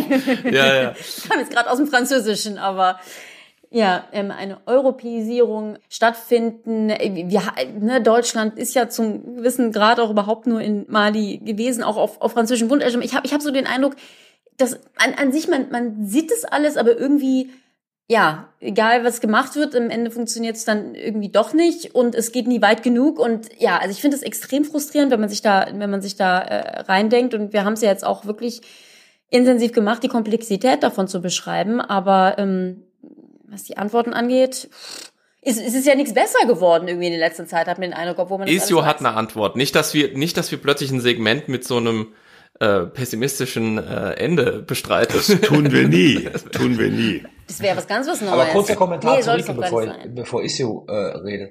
Aber ist es nicht immer so, wir sind immer verdammt gut in der Analyse. Egal, um, egal für welches Problemfeld wir reden. Meinst du jetzt uns vier oder uns fünf jetzt in dem Fall oder ja, oder? Nein, wir, wir sind brillant in der Analyse, so, okay. aber ich meine sozusagen äh, Staaten und die Diskussion. Der analytische Teil ist nie das Problem. Ja. Das Problem ist sozusagen immer das, was danach hm, okay. Die Antworten. Ja, aber ich will nur sagen, also genau diese Antworten, diese, diese Antwortelemente zumindest, habe ich eben auch schon mal gehört und hat man eben auch, auch versucht und ja, irgendwie danach wurde eben weitergeputscht und hat es nicht funktioniert. Ja, absolut. Also es wird dann viel darüber gesprochen, über bestimmte Stichworte, die dann auch sehr, sehr schnell en vogue sind in der politischen Kommunikation. Ob sie dann in der Realität umgesetzt werden, ist dann immer noch mal eine andere Frage. Und ähm, das betrifft eben nicht nur unsere Regierung, das betrifft ja auch diverse Agenturen der Vereinten Nationen, die ähm, durchaus die Probleme ja bis in viele Details hinein verstehen, ähm, das dann aber tatsächlich on the ground umzusetzen, das ist halt nochmal eine ganz andere Herausforderung. Da kommen eben diese Dilemmata, von denen ich auch gesprochen habe, auch zum Tragen, dass sich viele Probleme eben nicht leicht auflösen und dass äh, man wahrscheinlich sehr, sehr viel Geduld braucht, um dort tatsächlich Veränderungen anzustoßen. Und das ist ein weiteres Dilemma, dass man eben immer sieht, die Geduld ähm, in der Politik ist relativ gering, einfach weil sie relativ oft diesen Druck im Nacken hat, dass die Menschen sich ja fragen, was machen wir eigentlich da? Mhm. Warum müssen wir überhaupt da mithelfen? Jetzt äh, sind Jahrzehnte seit der Unabhängigkeit dieser Staaten äh, vergangen und sie sind irgendwie immer noch abhängig von uns oder es besteht zumindest der Eindruck. Und ähm, ich glaube, dieser, dieser, dieser, ja, diese Ungeduld ist ein, ein riesiger Faktor, der dort auch sehr, sehr viel kaputt macht. Und vergiss nicht der Punkt, der immer wichtiger wird, das kostet alles zu viel. Also wenn man, wenn man jetzt sich anschaut, das hm. klingt jetzt erstmal wirklich doof, aber so wenn man sich anschaut sozusagen, wie groß die Welt ist und was im Rahmen der Europäischen Union ähm, an Entwicklungszusammenarbeitsgeldern zur Verfügung steht, dann ist das natürlich wenig. Aber wenn die Leute die Summe hören und die Ergebnisse dann vor Ort, dann stellt sich immer die Frage, what the fuck? Wir zahlen ja hunderte von Millionen für nix. Und das ist natürlich ein großes Problem. Und den Leuten zu erklären, Alter, weißt du, du musst es einfach verfünffachen, um überhaupt vielleicht die Chance zu haben, Effekt zu erzielen. Das ist kein Argument, mit dem du als Politiker irgendwo in den Wahlkampf ziehst. Die Realität ist ja eben leider trotz all der Mittel, die reinfließen, die, ähm, wie du es richtig beschreibst, nach viel aussehen, aber eigentlich nicht viel sind, ist noch nicht mal für die humanitäre Hilfe genug da. Also wir haben es jedes Jahr aufs Neue, wenn die Lean Season kommt zwischen Regenzeit und Trockenzeit und die Vorräte ausgehen der, der Menschen, dass die Menschen in der Sahelzone einfach hungern. Also dass, äh, dass Menschen nicht genug zu essen haben. Und wenn noch nicht mal dafür genug Mittel da sind, kann man sich vorstellen, dass die, die Kapazitäten für Entwicklungszusammenarbeit eben auch begrenzt sind. Hm. Aber das war halt das Ding mit der Priorisierung. Ne? Also wenn, wenn selbst für Frankreich irgendwie äh, Priorität Nummer eins, irgendwie Europa und Priorität Nummer zwei Indo-Pazifik ist und Afrika vielleicht bestenfalls drei kommt, und ich sage jetzt sogar wirklich Afrika, weil es wirklich Afrika-Strategie und nicht nur die Sahelzone, es gibt ja noch ein paar andere Länder da, dann, dann ja, merkt man eben auch, was, was allein das die Herausforderung ist, da die, die Mittel und die Ressourcen, auch im Sinne von Aufmerksamkeit etc., ähm, da überhaupt hinzubekommen. Ja, und ich glaube, da ist einfach eine, eine, eine ehrlichere Kommunikation eben auch viel, viel wichtiger, das tatsächlich auch zu benennen und anzusprechen. So entsteht der Eindruck, Ministerin fährt nach Mauretanien, sagt, wir haben ein Entwicklungsprojekt aufgebaut, wunderschön, schaut euch das an und zwei Jahre später stellt man fest, ach, man muss wieder irgendwie Geld für humanitäre Hilfe und für die Unterstützung von Geflüchteten in Mauretanien schicken. Ähm, das frustriert. Ich glaube, wenn man viel, viel früher offener darüber kommuniziert, wie schwierig die Lage ist, dass man dort sehr, sehr lange, sehr, sehr viel Geld investieren muss, um was zu verändern, das würde, glaube ich, viel, viel verändern. Ich glaube auch, es gehört zur Wahrheit dazu, und das hast du gerade eben angesprochen, zu sagen, dass wenn wir diesen Ländern sozusagen so helfen wollen, dass das irgendwann mal selbsttragend ist, ohne Aussicht auf Erfolg, ne? Da müssen wir bereit sein, auch sozusagen die Konsequenzen bei uns zu tragen. Ja. Und dann geht es ja. zum Beispiel um Assoziationsabkommen. Ja? Und bisher ist es so, die Europäische Union und einzelne europäische Staaten in der Vergangenheit haben mit vielen Ländern in Afrika, Nordafrika vor allen Dingen Assoziationsabkommen abgeschlossen, die immer vorsahen, dass wir alles exportieren können, was wir haben, was halt im Bereich sozusagen Schwerindustrie ist. Und dass die aber Caps bekommen, also Obergrenzen, Entschuldigung, dass ich jetzt dieses Wort verwende im Zusammenhang, ne, ist, hat ja momentan eine andere Bedeutung, aber für, für die Güter, wo sie möglicherweise konkurrenzfähig sind in der Europäischen Union. Und das betrifft also landwirtschaftliche Produkte. Und das betrifft interessanterweise auch die Staaten, die einen extremen Druck in der Europäischen Union machen, dass man diese Assoziationsabkommen aushandeln soll. Also man geht zurück in die 90er Jahre Assoziationsabkommen mit Marokko. Spanien hat sozusagen die ganze gesamte EU erpresst, damit es ein Assoziationsabkommen gibt. Aber dann war Spanien das Land, das ein Veto eingelegt hat, weil die Quote für die, für die Tomaten aus Marokko aus spanischer Sicht zu hoch waren und die Tomatenleute, Bauern in Spanien bedroht hat. So funktioniert das nicht. Ja, so ist das nicht auf Augenhöhe und so werden die nie irgendwie wettbewerbsfähig werden. Punkt. Ja, das, das ist also genau es der. Auch dazu, ehrlich zu akzeptieren, dass das auch Einschränkungen für uns bedeuten würde, wenn man das ernst macht. Das ist genau der Punkt, den ich vorhin gebracht habe, sich genau. nicht nur zu fragen, was man tun kann, um die Situation zu verbessern, sondern eben auch, was man unterlassen muss. Ähm, und weil wir eben auch kurz das Stichwort Migration hatten, das ist, glaube ich, ein Paradebeispiel dafür. Also ich bin jetzt bei meiner letzten Reise in Niger in Agadez gewesen und habe ehemalige Schlepper getroffen, die ähm, bis zu einem gewissen Zeitpunkt einen ganz gutes Leben hatten, weil sie einem eine Arbeit nachgegangen sind, die in der Region sehr, sehr üblich war, nämlich Menschen durch die Sahara zu transportieren. Das war eine Einkommensquelle. Damals wurden die Konvois von Menschen, die von Niger Richtung Libyen, Algerien gebracht worden sind, von der Armee geschützt, damit sie sicher sind vor Räuberbanden, Banditen. Da sind nicht so viele Menschen irgendwie gestorben auf dem Weg. Und ähm, dann hat die EU gesagt, wir müssen Druck auf Niger ausüben, damit nicht mehr so viele Menschen nach Libyen und dann in Booten nach Europa kommen. Und äh, hat dort eine Legislative angestoßen, die dazu geführt hat, dass ähm, der Transport von Menschen plötzlich Schlepperwesen war und illegal war. Und die Menschen waren arbeitslos, hatten nichts mehr zu tun. Plus die Menschen, die dann trotzdem sich auf den Weg gemacht haben, sind dann irgendwo in der Wüste gestrandet, wurden nicht mehr von Militärs beschützt auf dem Weg, sind gestorben. Und man muss sich eben fragen, warum muss eines der ärmsten Länder der Welt dafür sorgen, dass Menschen, die in Not sind, sei es jetzt, weil es um ihr Leben geht oder weil es um ihre wirtschaftliche Lage geht, warum muss eines der ärmsten Länder der Welt dafür sorgen, dass die nicht in Europa ankommen? Das äh, ist eine Frage, die man sich mit Sicherheit auch stellen muss. Isio, äh, Jetzt haben wir eine, eine, Stunde über dieses Thema geredet. Wir können wahrscheinlich noch eine Stunde weiterreden. Ich würde das jetzt aber gerne mal abbinden, auch mit einer praktischen Frage, die wieder an den Anfang zurückführt. Die Bundeswehr packt ein in Gao. Läuft der ganze Abzug von MINUSMA nach dem, was du so beobachtest und gesehen hast, oder wird der halbwegs geordnet ablaufen oder endet das so wie in Afghanistan? Ja, also im Augenblick ähm, ist das, was ich aus Mali mitbekomme, dass es doch intensive Auseinandersetzungen gab zwischen den Ortskräften der Bundeswehr und ihrem Arbeitgeber. Ähm, da ging es um diverse Fragen. Wie viel Sicherheit gesteht man denen zu? Ähm, wie sichert man sie auch finanziell ab? Und das erinnert natürlich schon an Afghanistan. Man hat die Sorge, dass man irgendwann hauruck raus muss. Und angesichts der sich zuspitzenden Sicherheitslage im Norden Malis ähm, kann es auch sein, dass der Abzug dann vielleicht irgendwann wesentlich schneller passieren muss, als es geplant gewesen ist und man dann sagt, dann muss man eben Material dort lassen und in der Wüste zur Not in die Luft sprengen. Das ist ja die, die letzte Möglichkeit, die man dann irgendwie so hat.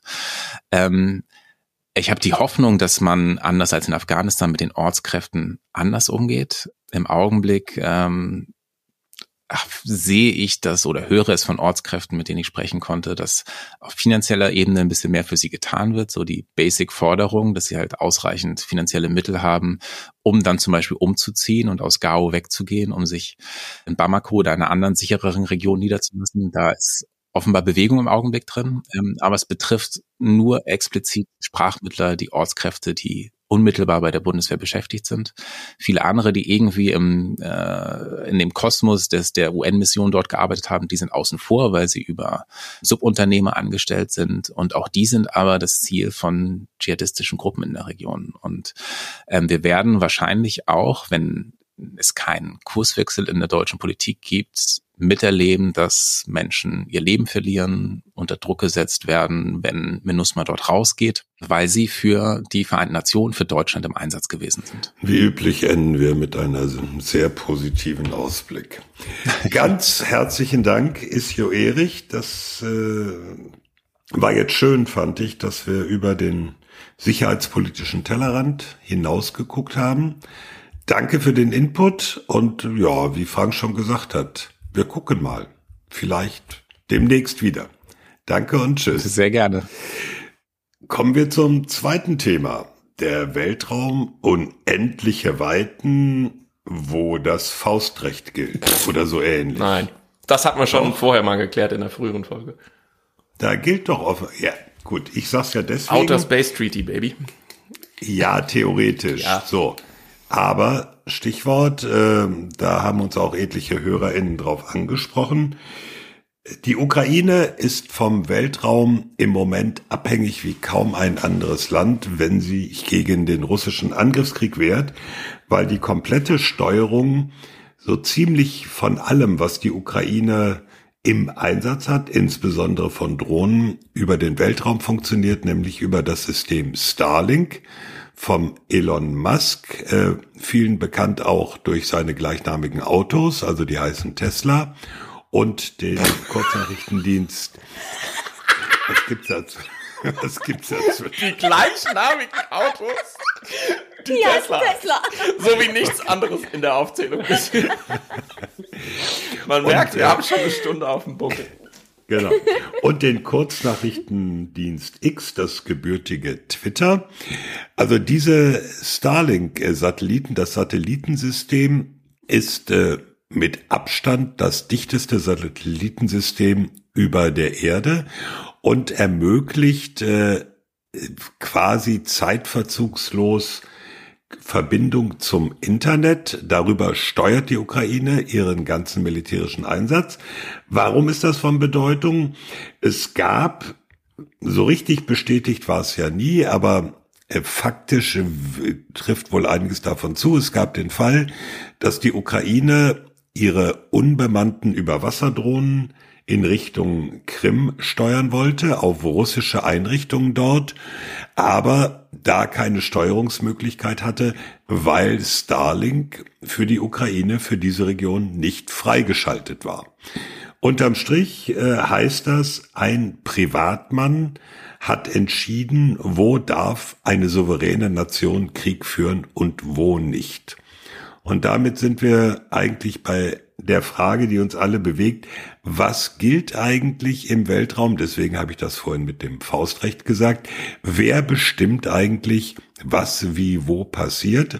Und das angesichts der unglaublichen Abhängigkeit, die eben nicht nur die Ukraine, sondern alle Länder haben vom Weltraum.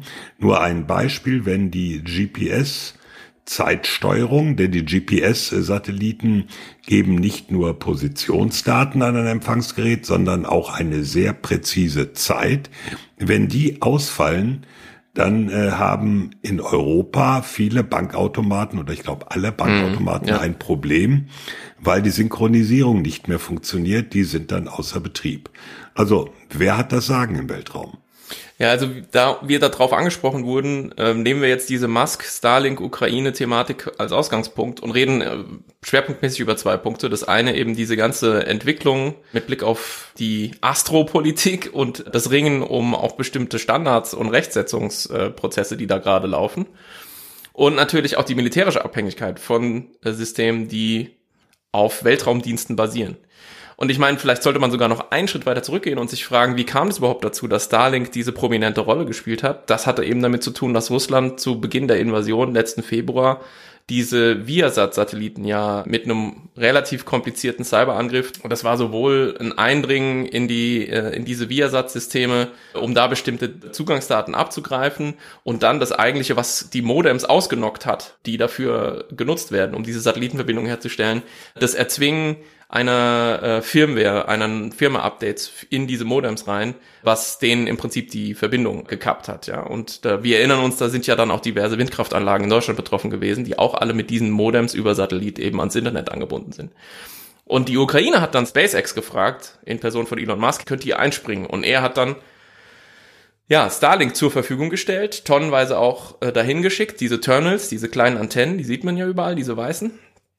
Und ähm, es ist ein bisschen rätselhaft. Ähm, wie gesagt, ich will mich mit Musk gar nicht so lange aufhalten, aber es ist ein bisschen rätselhaft. Hat er nicht verstanden, was da passiert? Also, dass es ja im Grunde ein Dual-Use-Gut ist.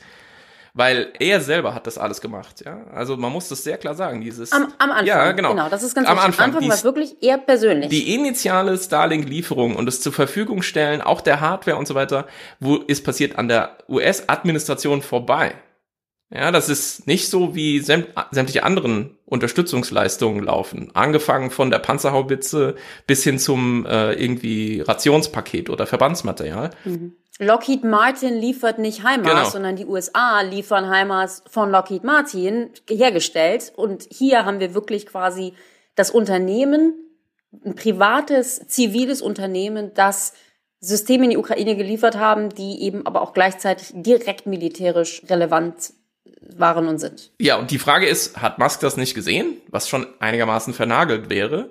Oder war das Ganze vielleicht eher so die Idee, wenn wir Starlink liefern, demonstrieren wir damit im Prinzip auch die militärische ähm, Leistungsfähigkeit dieses Systems, mhm. ja? Also er, wenn er nicht gesehen hat, dass das Ding auch militärisch genutzt werden kann, dann hat er eben auch aus Versehen übersehen, dass er gegen seine eigenen Nutz, eigene Nutzungsbedingungen verstößt, ja? Weil Starlink ist eigentlich nicht zugelassen laut Nutzungsbestimmungen für militärische Nutzung. Aber die, die ich, ich darf es kaufen für mich, um Netflix zu gucken, aber ich darf keine. Keine Drohne damit fliegen. Ja, also darfst du Drohne damit fliegen, aber du darfst die Drohne eben nicht mit einer kleinen bewaffnen. Granate bewaffnen und die irgendjemand okay. aufs Dach werfen. Das ist genau der Punkt. Was in deinem Falle ja auch cool ist. Du meinst, dass Thomas das nicht darf? Das ist schon genau, dass Thomas das nicht darf. Carlo, so finde ich eigentlich ganz gut, dass Thomas das nicht darf. Ja, aber um, um das zuzumachen, weil wir jetzt gerade gesagt haben, Anfang, ne? Yeah.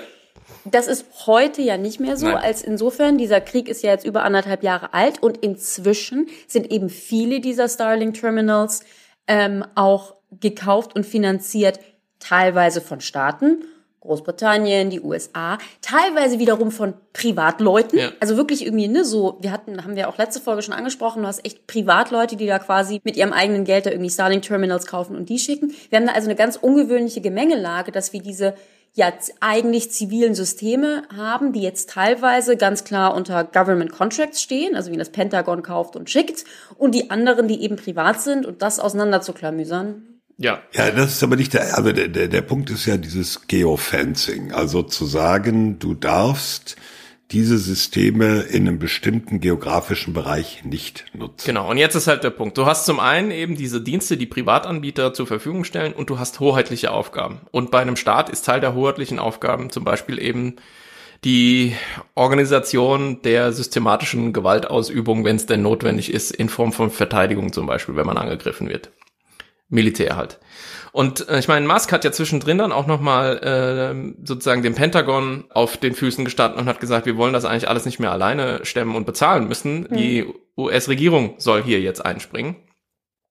Und ähm, um diesen Musk-Kreis zu schließen, hat jetzt dann 2022 auch dazu geführt, dass Starlink ein eigenes militärisches Produkt angeboten genau. hat. Oha, ja, plötzlich. Star Shield und äh, die Space Force, die US Space Force, also der für Weltraum zuständige Arm, für die Domäne Weltraum zuständige Arm der US-Streitkräfte hat jetzt gerade im Ende September die ersten Verträge mit Starshield gemacht.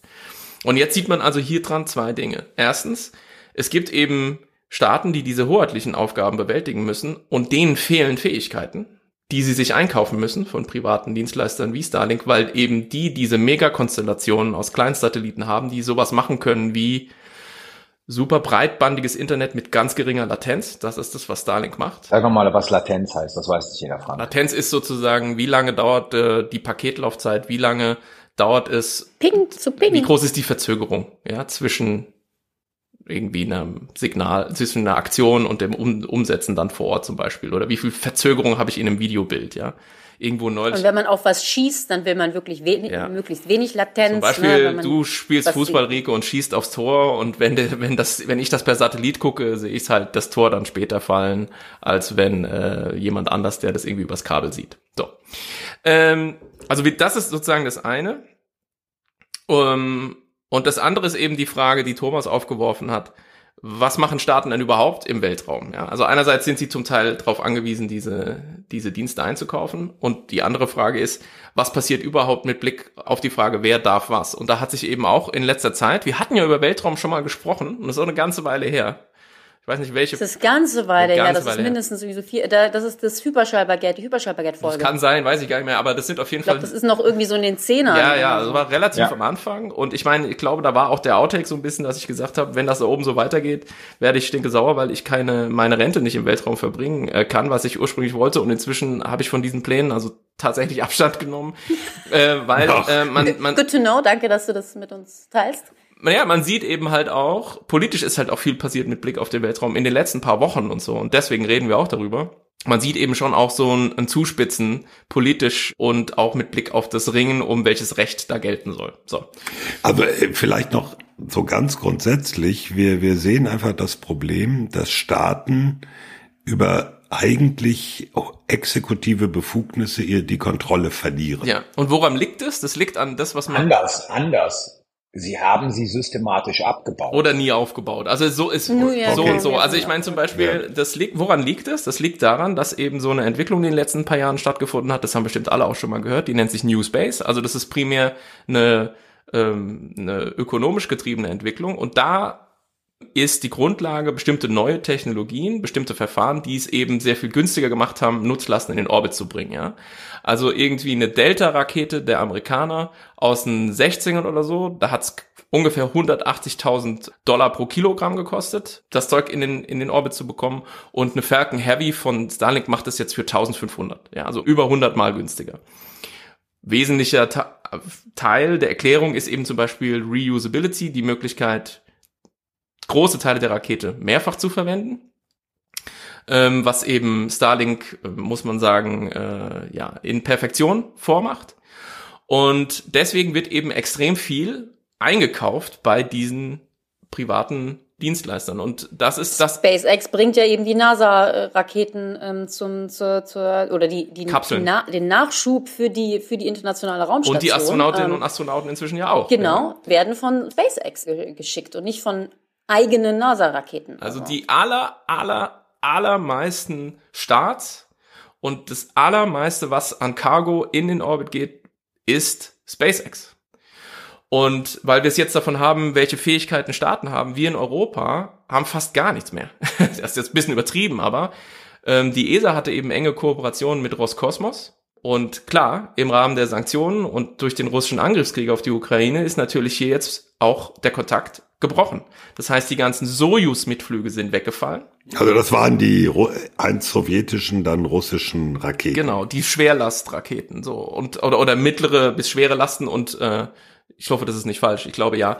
Äh, und dann haben wir die Ariane 5, die eigentlich von der Ariane 6 abgelöst werden soll. Die Ariane 6 kommt nicht aus dem Quark. Die ist einfach noch nicht so weit. Die soll jetzt zum ersten Mal erfolgreich hoffentlich Anfang nächsten Jahres fliegen. Und dann gibt's so eine für kleinere Lasten oder kleine bis mittlere Vega C, die hat auch technische Probleme. Italienisch übrigens, Carlo. Hm. Carlo ist eh gerade aufgeschreckt, als du auf den Tisch gehauen hast. Hast gesagt, wer klopft denn da? Nee, ich prüfe ich prüf nur, ich prüf nur, ob er nee, noch zuhört. nee, nee, ich, ich bin noch dabei, aber das ist so billig, darauf steige ich jetzt Ach nicht so, ein. Okay. Ich wollte nur, nur mal gucken, mit was ich dich triggern kann. Naja, und, und deswegen, deswegen spricht man halt in Europa inzwischen von der Launcher-Krise. Also wir haben einfach mhm. keine Fähigkeiten in ausreichendem Maße, um zum Beispiel, wenn wir bestimmte Dinge, die Bundeswehr hat ja zum Beispiel auch Satelliten zur Erdbeobachtung als auch zur Kommunikation. Aber wenn so ein Ding jetzt mal ausfällt oder weggeschossen oder irgendwie weggeschoben oder gegrillt wird oder so, wie kriegen wir eigentlich Ersatz nach oben? Die Antwort lautet erstmal gar nicht wahrscheinlich. Ja. Und ähm, deswegen Europa hat das Ganze hat Europa hat ja auch keinen eigenen Startplatz. Das muss man ja auch noch hinzufügen. Genau. Jetzt ist, haben die Franzosen Guyana. Das haben wir, genau das. Wir ja. haben, dafür, haben wir da, dafür haben die Franzosen noch die ganzen Überseegebiete. Ja. Da haben wir gerade drüber gesprochen, Rike, dass das nicht so unproblematisch ist.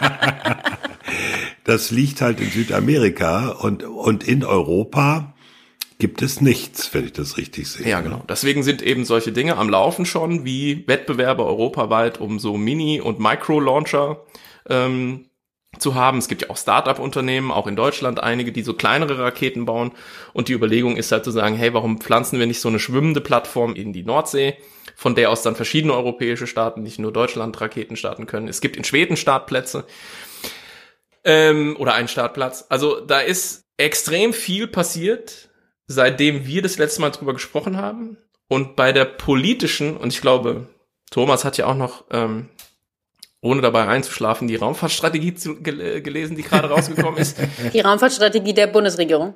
Genau, die spielt ja auch noch damit rein. Aber der, der, die politische Musik ist eben mit Blick auf diese ganze Frage, wie entwickelt sich diese New Space-Dynamik weiter? Die ist halt, wie, wie gesagt, privatwirtschaftlich von ökonomischen Motiven getrieben. Das hat was damit zu tun, dass man Geld verdienen kann. Siehe Starlink, siehe SpaceX mit Megakonstellationen von Satelliten im Erdorbit. Es hat aber auch was damit zu tun, dass man möglicherweise in der Zukunft Geld wird verdienen können damit, äh, nicht nur Dienste anzubieten, Transport von Nutzlasten zum Mond, was auch inzwischen einfach ein Geschäftsfeld ist. Die NASA macht halt Ausschreibungen, sagt, wir müssen XY dann und dann dahin kriegen und dann kann man sich darauf bewerben. Und wenn man eben ein Trägersystem hat, was das bietet, dann kann man eben diese Logistikaufgabe Richtung Mond übernehmen. Sondern dass man da unter Umständen auch Ressourcen ausbeuten kann. Im Regolith sind halt verschiedene, also in diesem Mondgestein sind halt verschiedene äh, ja, Rohstoffe enthalten. Es geht aber auch ganz viel um Wasser, potenziell später mal Helium-3, wenn wir mal irgendwann Fusionsreaktoren gebacken bekommen, solche Sachen. Und diese ganze Dynamik entfaltet sich eben gerade und jetzt ist der politische Knackpunkt eben, dass, ich hatte das vorhin angedeutet, im Prinzip sich zwei Blöcke abzuzeichnen beginnen. Das eine sind all die Staaten, die die sogenannten Artemis Accords unterschrieben haben.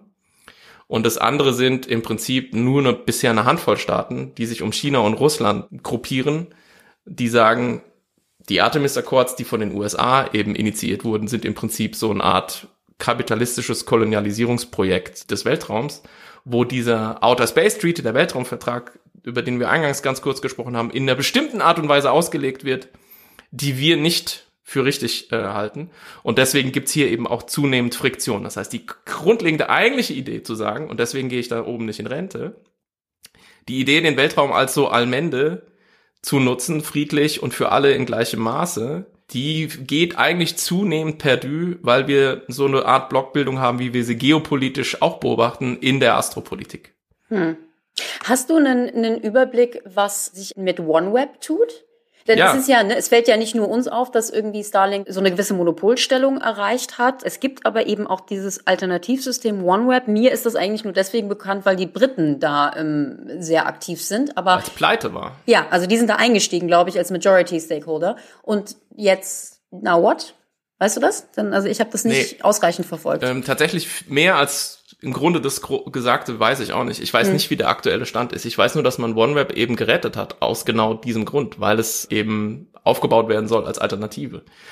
Aber das ist beileibe nicht das, Einzelne, das Einzige, was geplant ist an zusätzlichen Megakonstellationen. Ich habe die Zahl irgendwo hier. Ähm, also es ist projektiert für die nächsten paar Jahre weitere 100.000 Satelliten in diesen niedrigen Erdorbit zu befördern, mit Blick auf die. Wo sollen die denn Platz finden? Das ist halt auch eines der Probleme. Ja? Also ich meine, es wird eben zunehmend eng da oben. Dann gibt es eine Massenkollision, sie machen ganz viel Weltraumschrott und dann war es das sowieso mit der ja, Raumfahrt. Genau. Ja, also Gravity gucken, ja, Kessler-Syndrom und so, haben wir, glaube ich, auch schon äh, drüber gesprochen gehabt. Aber das Problem ist eben, rechtlich ist es so, es gibt eben äh, dieses First Mover Advantage. Wer als erstes kommt, darf zuerst, ja. Das heißt, wenn ich zur ITU gehe, das ist so eine Abteilung von den Vereinten Nationen, die im Prinzip die Frequenzen vergibt, die ich benutze, um mit diesen Satelliten zu kommunizieren. Wenn ich da hingehe und melde das an, dann ist so eine siebenjährige Periode und dann muss ich anfangen, die Dinger in den Orbit zu bewegen. Und wenn ich eben als erstes da hingegangen bin und als erstes die hochgeschossen habe, dann sitze ich da. Dann habe ich im Prinzip den Platz besetzt und auch die Frequenzen besetzt. Und deswegen gibt es jetzt einen wahnsinnigen Run da drauf, dass möglichst viele, möglichst viele Megakonstellationen da hochbringen.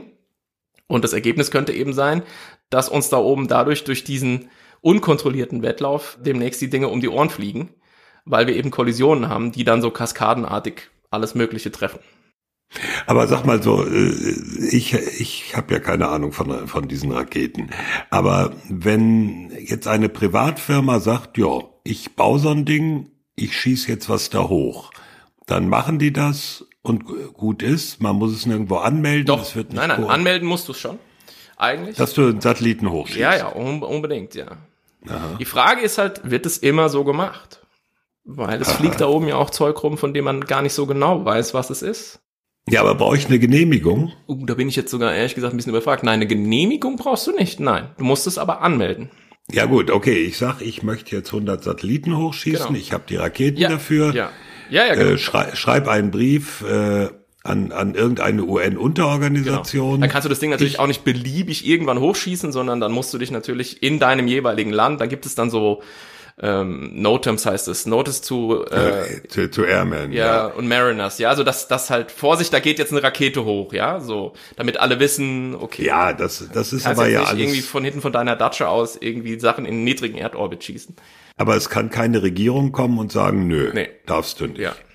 Die Regie aber es ist natürlich so, die Regierung, also wenn du diesen Weltraumvertrag äh, liest, und es gibt ja auch noch mehr, Mondvertrag und so weiter, wenn du das liest, ist äh, ist durchaus so, dass es eben Pflichten gibt für die Staaten. Also so diese Due Diligence-Idee, dass man sagt, die Staaten müssen natürlich schon auch gucken, dass die privaten Akteure, die da irgendwas machen, von ihrem Territorium aus keinen Schindluder treiben, ja.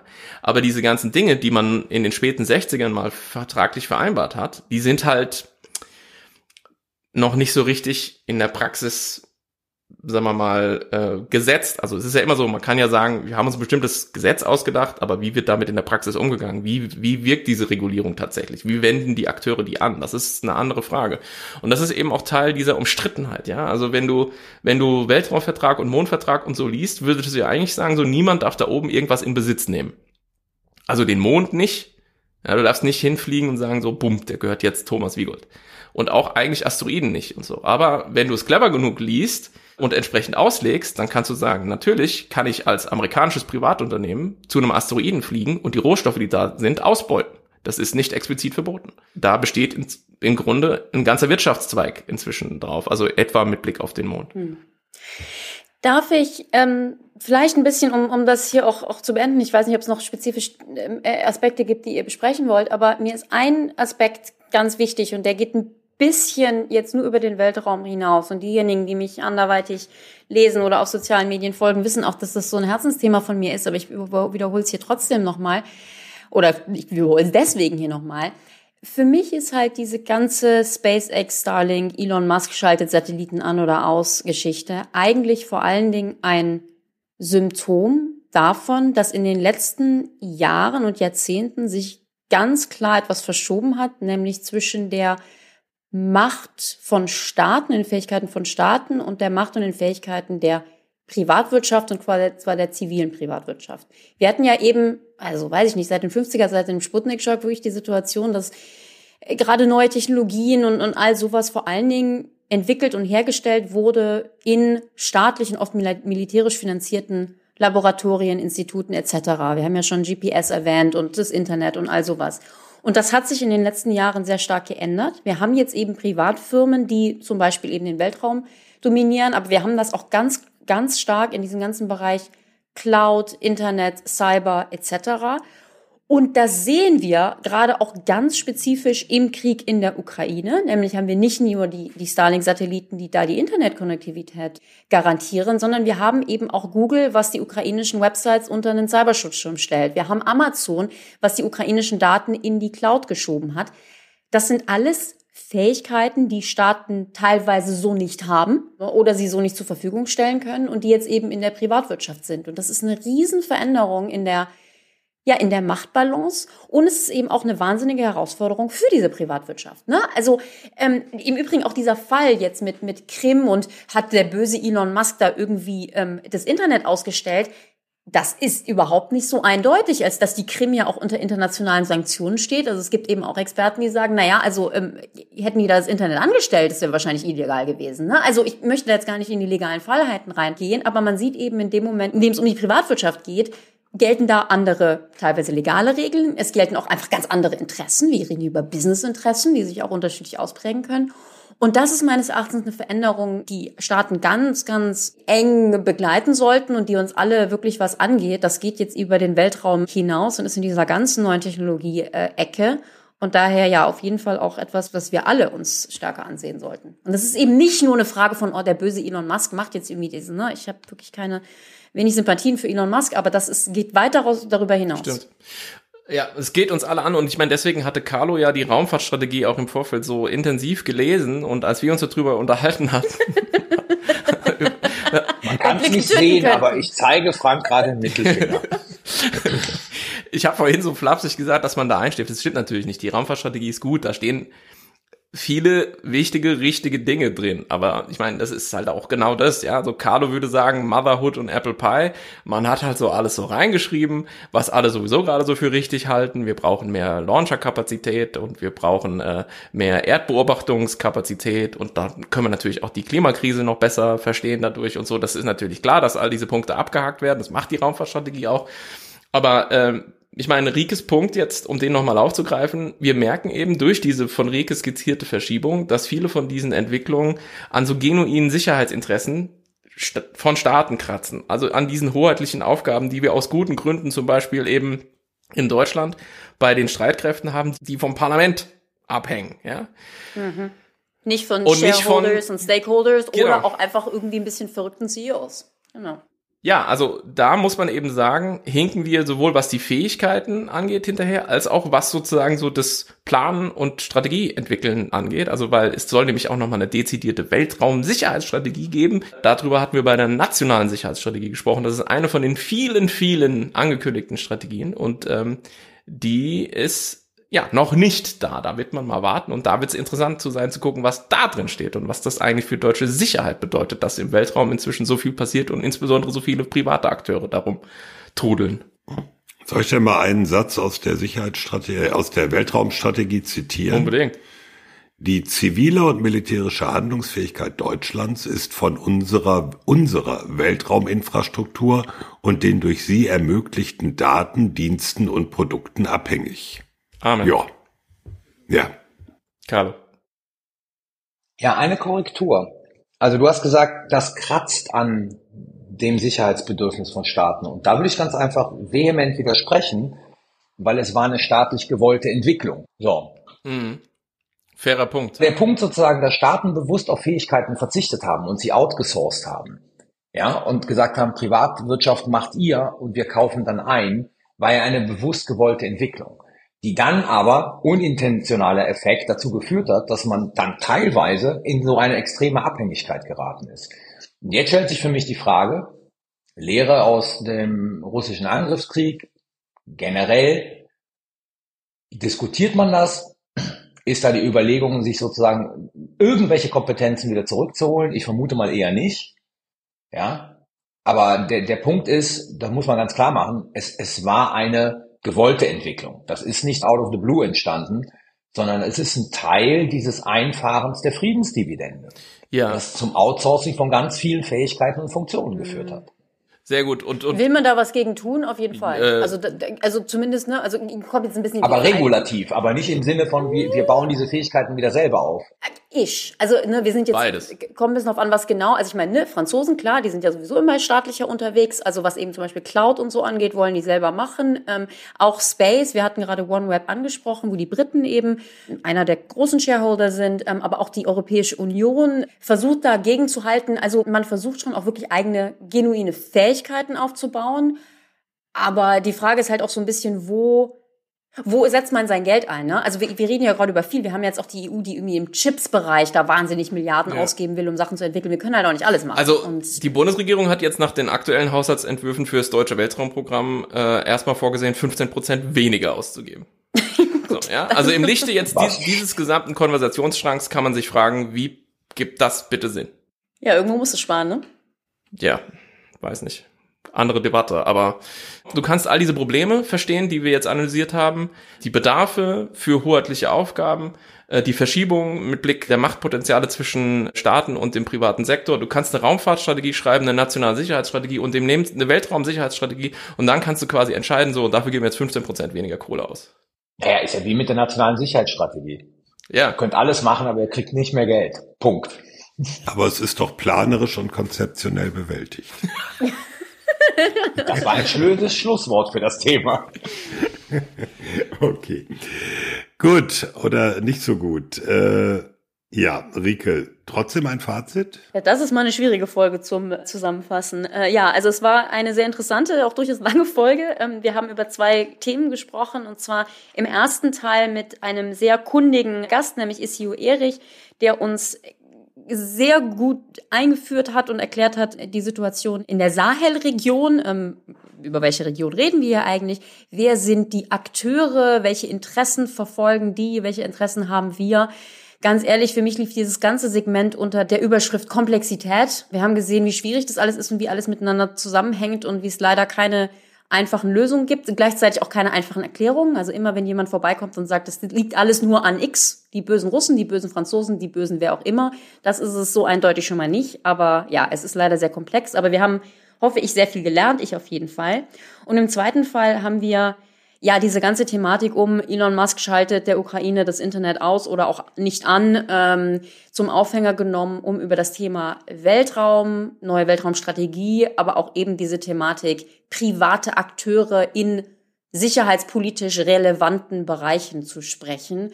Da tut sich einfach sehr viel. Äh, Ja, dieses Thema wird uns sicherlich erhalten bleiben, auch über den Weltraum hinaus. Und äh, ja, es ist ein Thema, was wir äh, mit Sicherheit auch noch mal mehr besprechen werden müssen in den kommenden Jahren.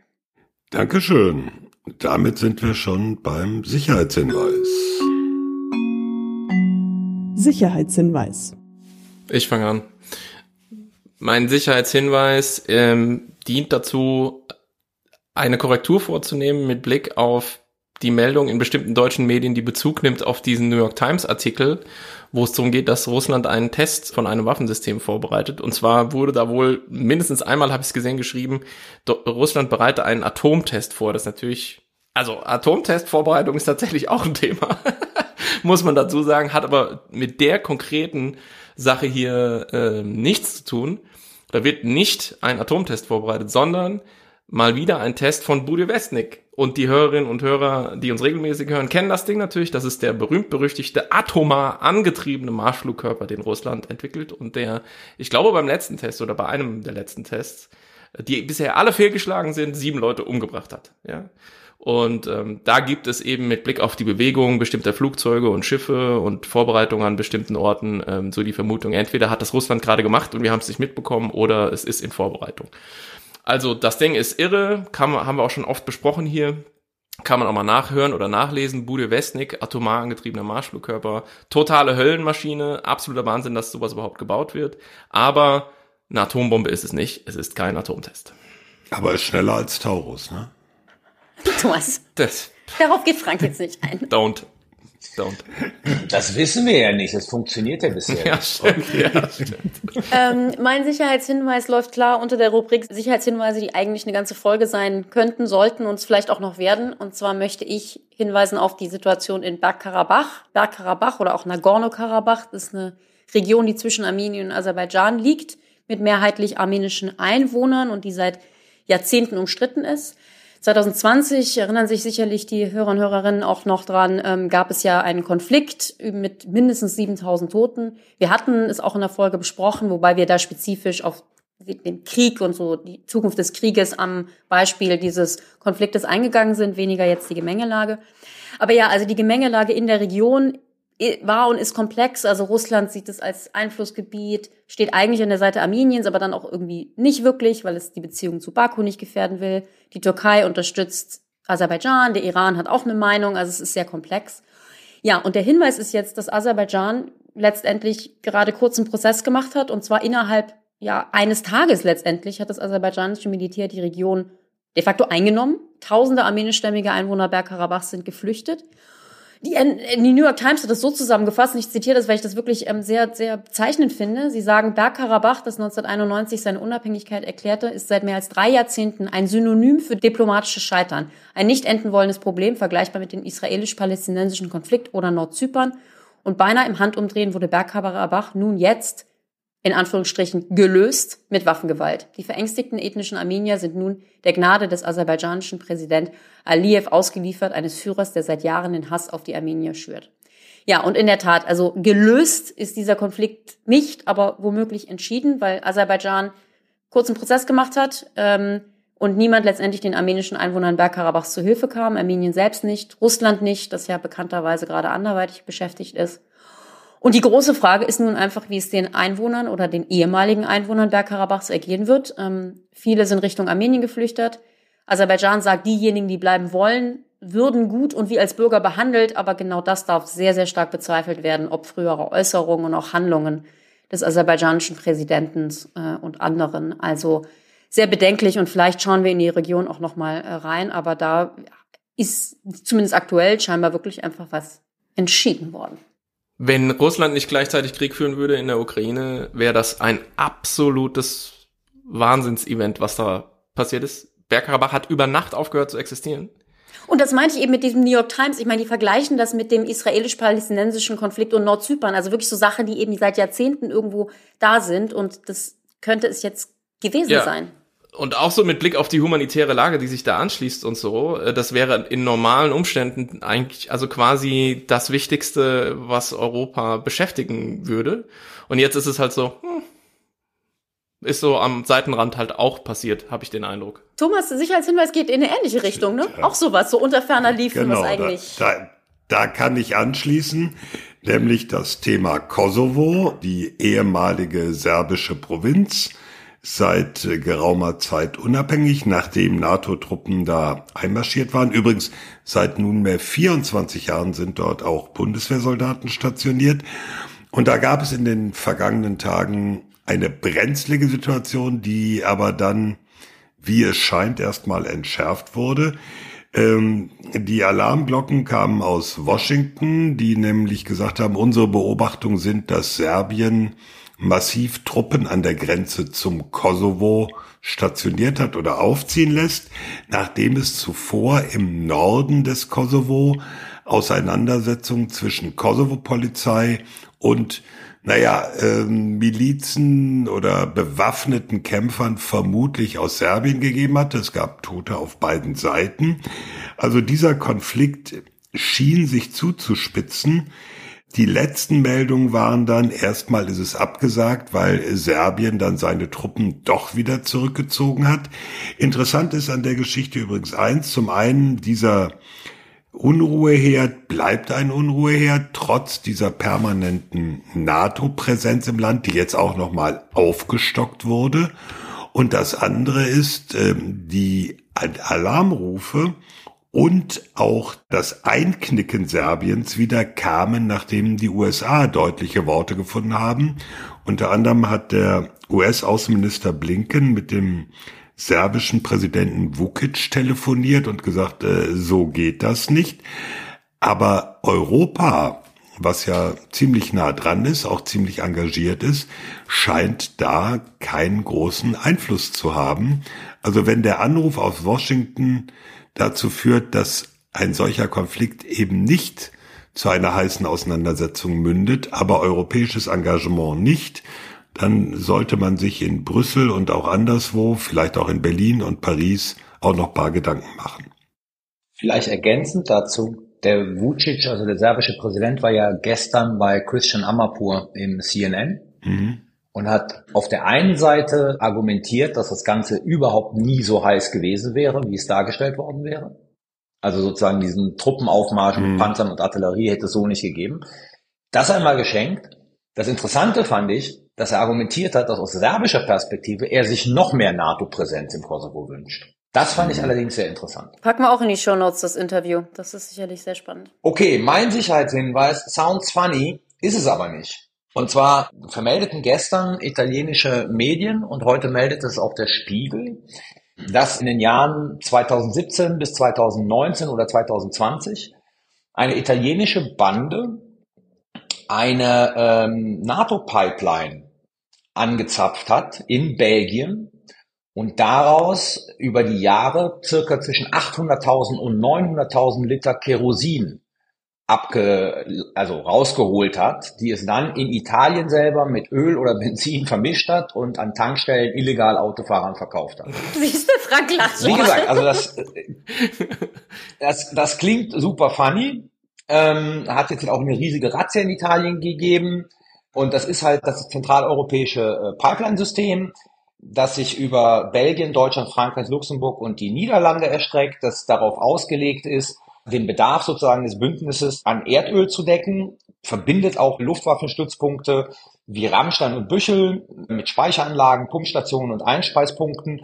Und das Kerosin ist deshalb da drin, unter anderem, weil um die Betriebskosten für diese NATO-finanzierte Pipeline gering zu halten, ähm, wird die halt auch für Kerosin genutzt, für nicht militärische Kunden. Also die Flughäfen in Brüssel, Frankfurt, Luxemburg, Amsterdam und Zürich werden darüber versorgt. So, das klingt total funny und da könnte man sagen, als gebürtiger Italiener, ho, ho, ho, haben wir mal wieder cool eine Sache gemacht. Macht aber auf den Punkt äh, aufmerksam, schutzkritischer Infrastruktur. Ist das niemandem aufgefallen also, jahrelang? Ich sage jetzt mal so, ich wundere mich auch. Das ist irre. That's the, that's the point. That's the point. Es ist niemandem aufgefallen. Also 2019 ist es dann aufgefallen. Und dann wurde halt auch angefangen zu ermitteln und pipapo. Aber hier sind wir wieder bei dem Thema schutzkritischer Infrastruktur. Es hätte auch keine italienische Bande sein müssen. Die hätten auch nicht Kerosin da rausholen müssen. Es könnten andere sein, die das Öl rausholen. Und dann stehen halt die, diese militärischen Versorgung, äh, diese militärischen Anlagen ziemlich blank da. Also schutzkritische Infrastruktur noch immer ein sehr heißes Thema. Ja, verrückt ist, wenn ich das noch dazu sagen darf, es ist ja militärische Infrastruktur. Ja. Also genau, noch, noch mal, noch mal eine Nummer. Schutzkritischer militärischer Infrastruktur, richtig. Also da hat nicht irgendein so. Privatunternehmen gepennt, sondern da hat die NATO genau, gepennt. Das ist echt nicht funny. Genau. Im Übrigen, ähm, sounds funny ist es aber nicht. Das ist ja auch wohl die neue Tagline von, von Sicherheitshalber, oder? oh ja, stimmt, ja. Zumal es ja wieder Klagen gab. Das waren die Sicherheitshinweise. Sicherheitshinweis. Und das war Folge 76. Danke an unsere Patrons für die Unterstützung. Danke an Fanny für die Produktion. Danke an alle ZuhörerInnen. Ihr wisst ja, wenn es euch gefallen hat, gebt uns eine gute Bewertung und ein paar Sternchen auf der Podcast-Plattform eurer Wahl. Die nächste Folge, die wissen wir schon ziemlich genau, wann die stattfindet. Das wird nämlich am 27. Oktober sein bei der Bundesakademie für Sicherheitspolitik in Berlin. Da kriegen wir, das haben wir ja schon mal gesagt, den Karl Karstens Preis für sicherheitspolitische Kommunikation. Und in dem Rahmen werden wir mit einer kleinen Zahl von Live-Zuhörern eine Folge produzieren. Und hoffen, dass wir eine gut genug Qualität hinbekommen, dass es auch als reguläre ja. Podcast-Folge akzeptabel ist. Wir tun unser Nötigstes. ja, wieso die Bugs wird doch von der Bundeswehr genau. technisch betreut. Deswegen sagt Rike das. Ach so, okay. Aber eine richtige, eine echte, eine große Live-Folge, die gibt es, das wissen viele schon, am 24. November in Köln im großen Sendesaal des WDR. Und wir werden schon, na, bombardiert ist zu viel gesagt, aber wir werden schon Wir sehen schon viele Anfragen. Ja, wann gibt es denn Karten? Wo kann ich Karten kaufen? Da müssen wir euch um, ja, zwei, drei Tage Geduld, Frank. Was schätzt du? Bitten. Ähm, der Vorverkauf, die organisatorischen Vorbereitungen laufen und der dürfte noch in dieser Woche, so hoffen wir, starten. Genau.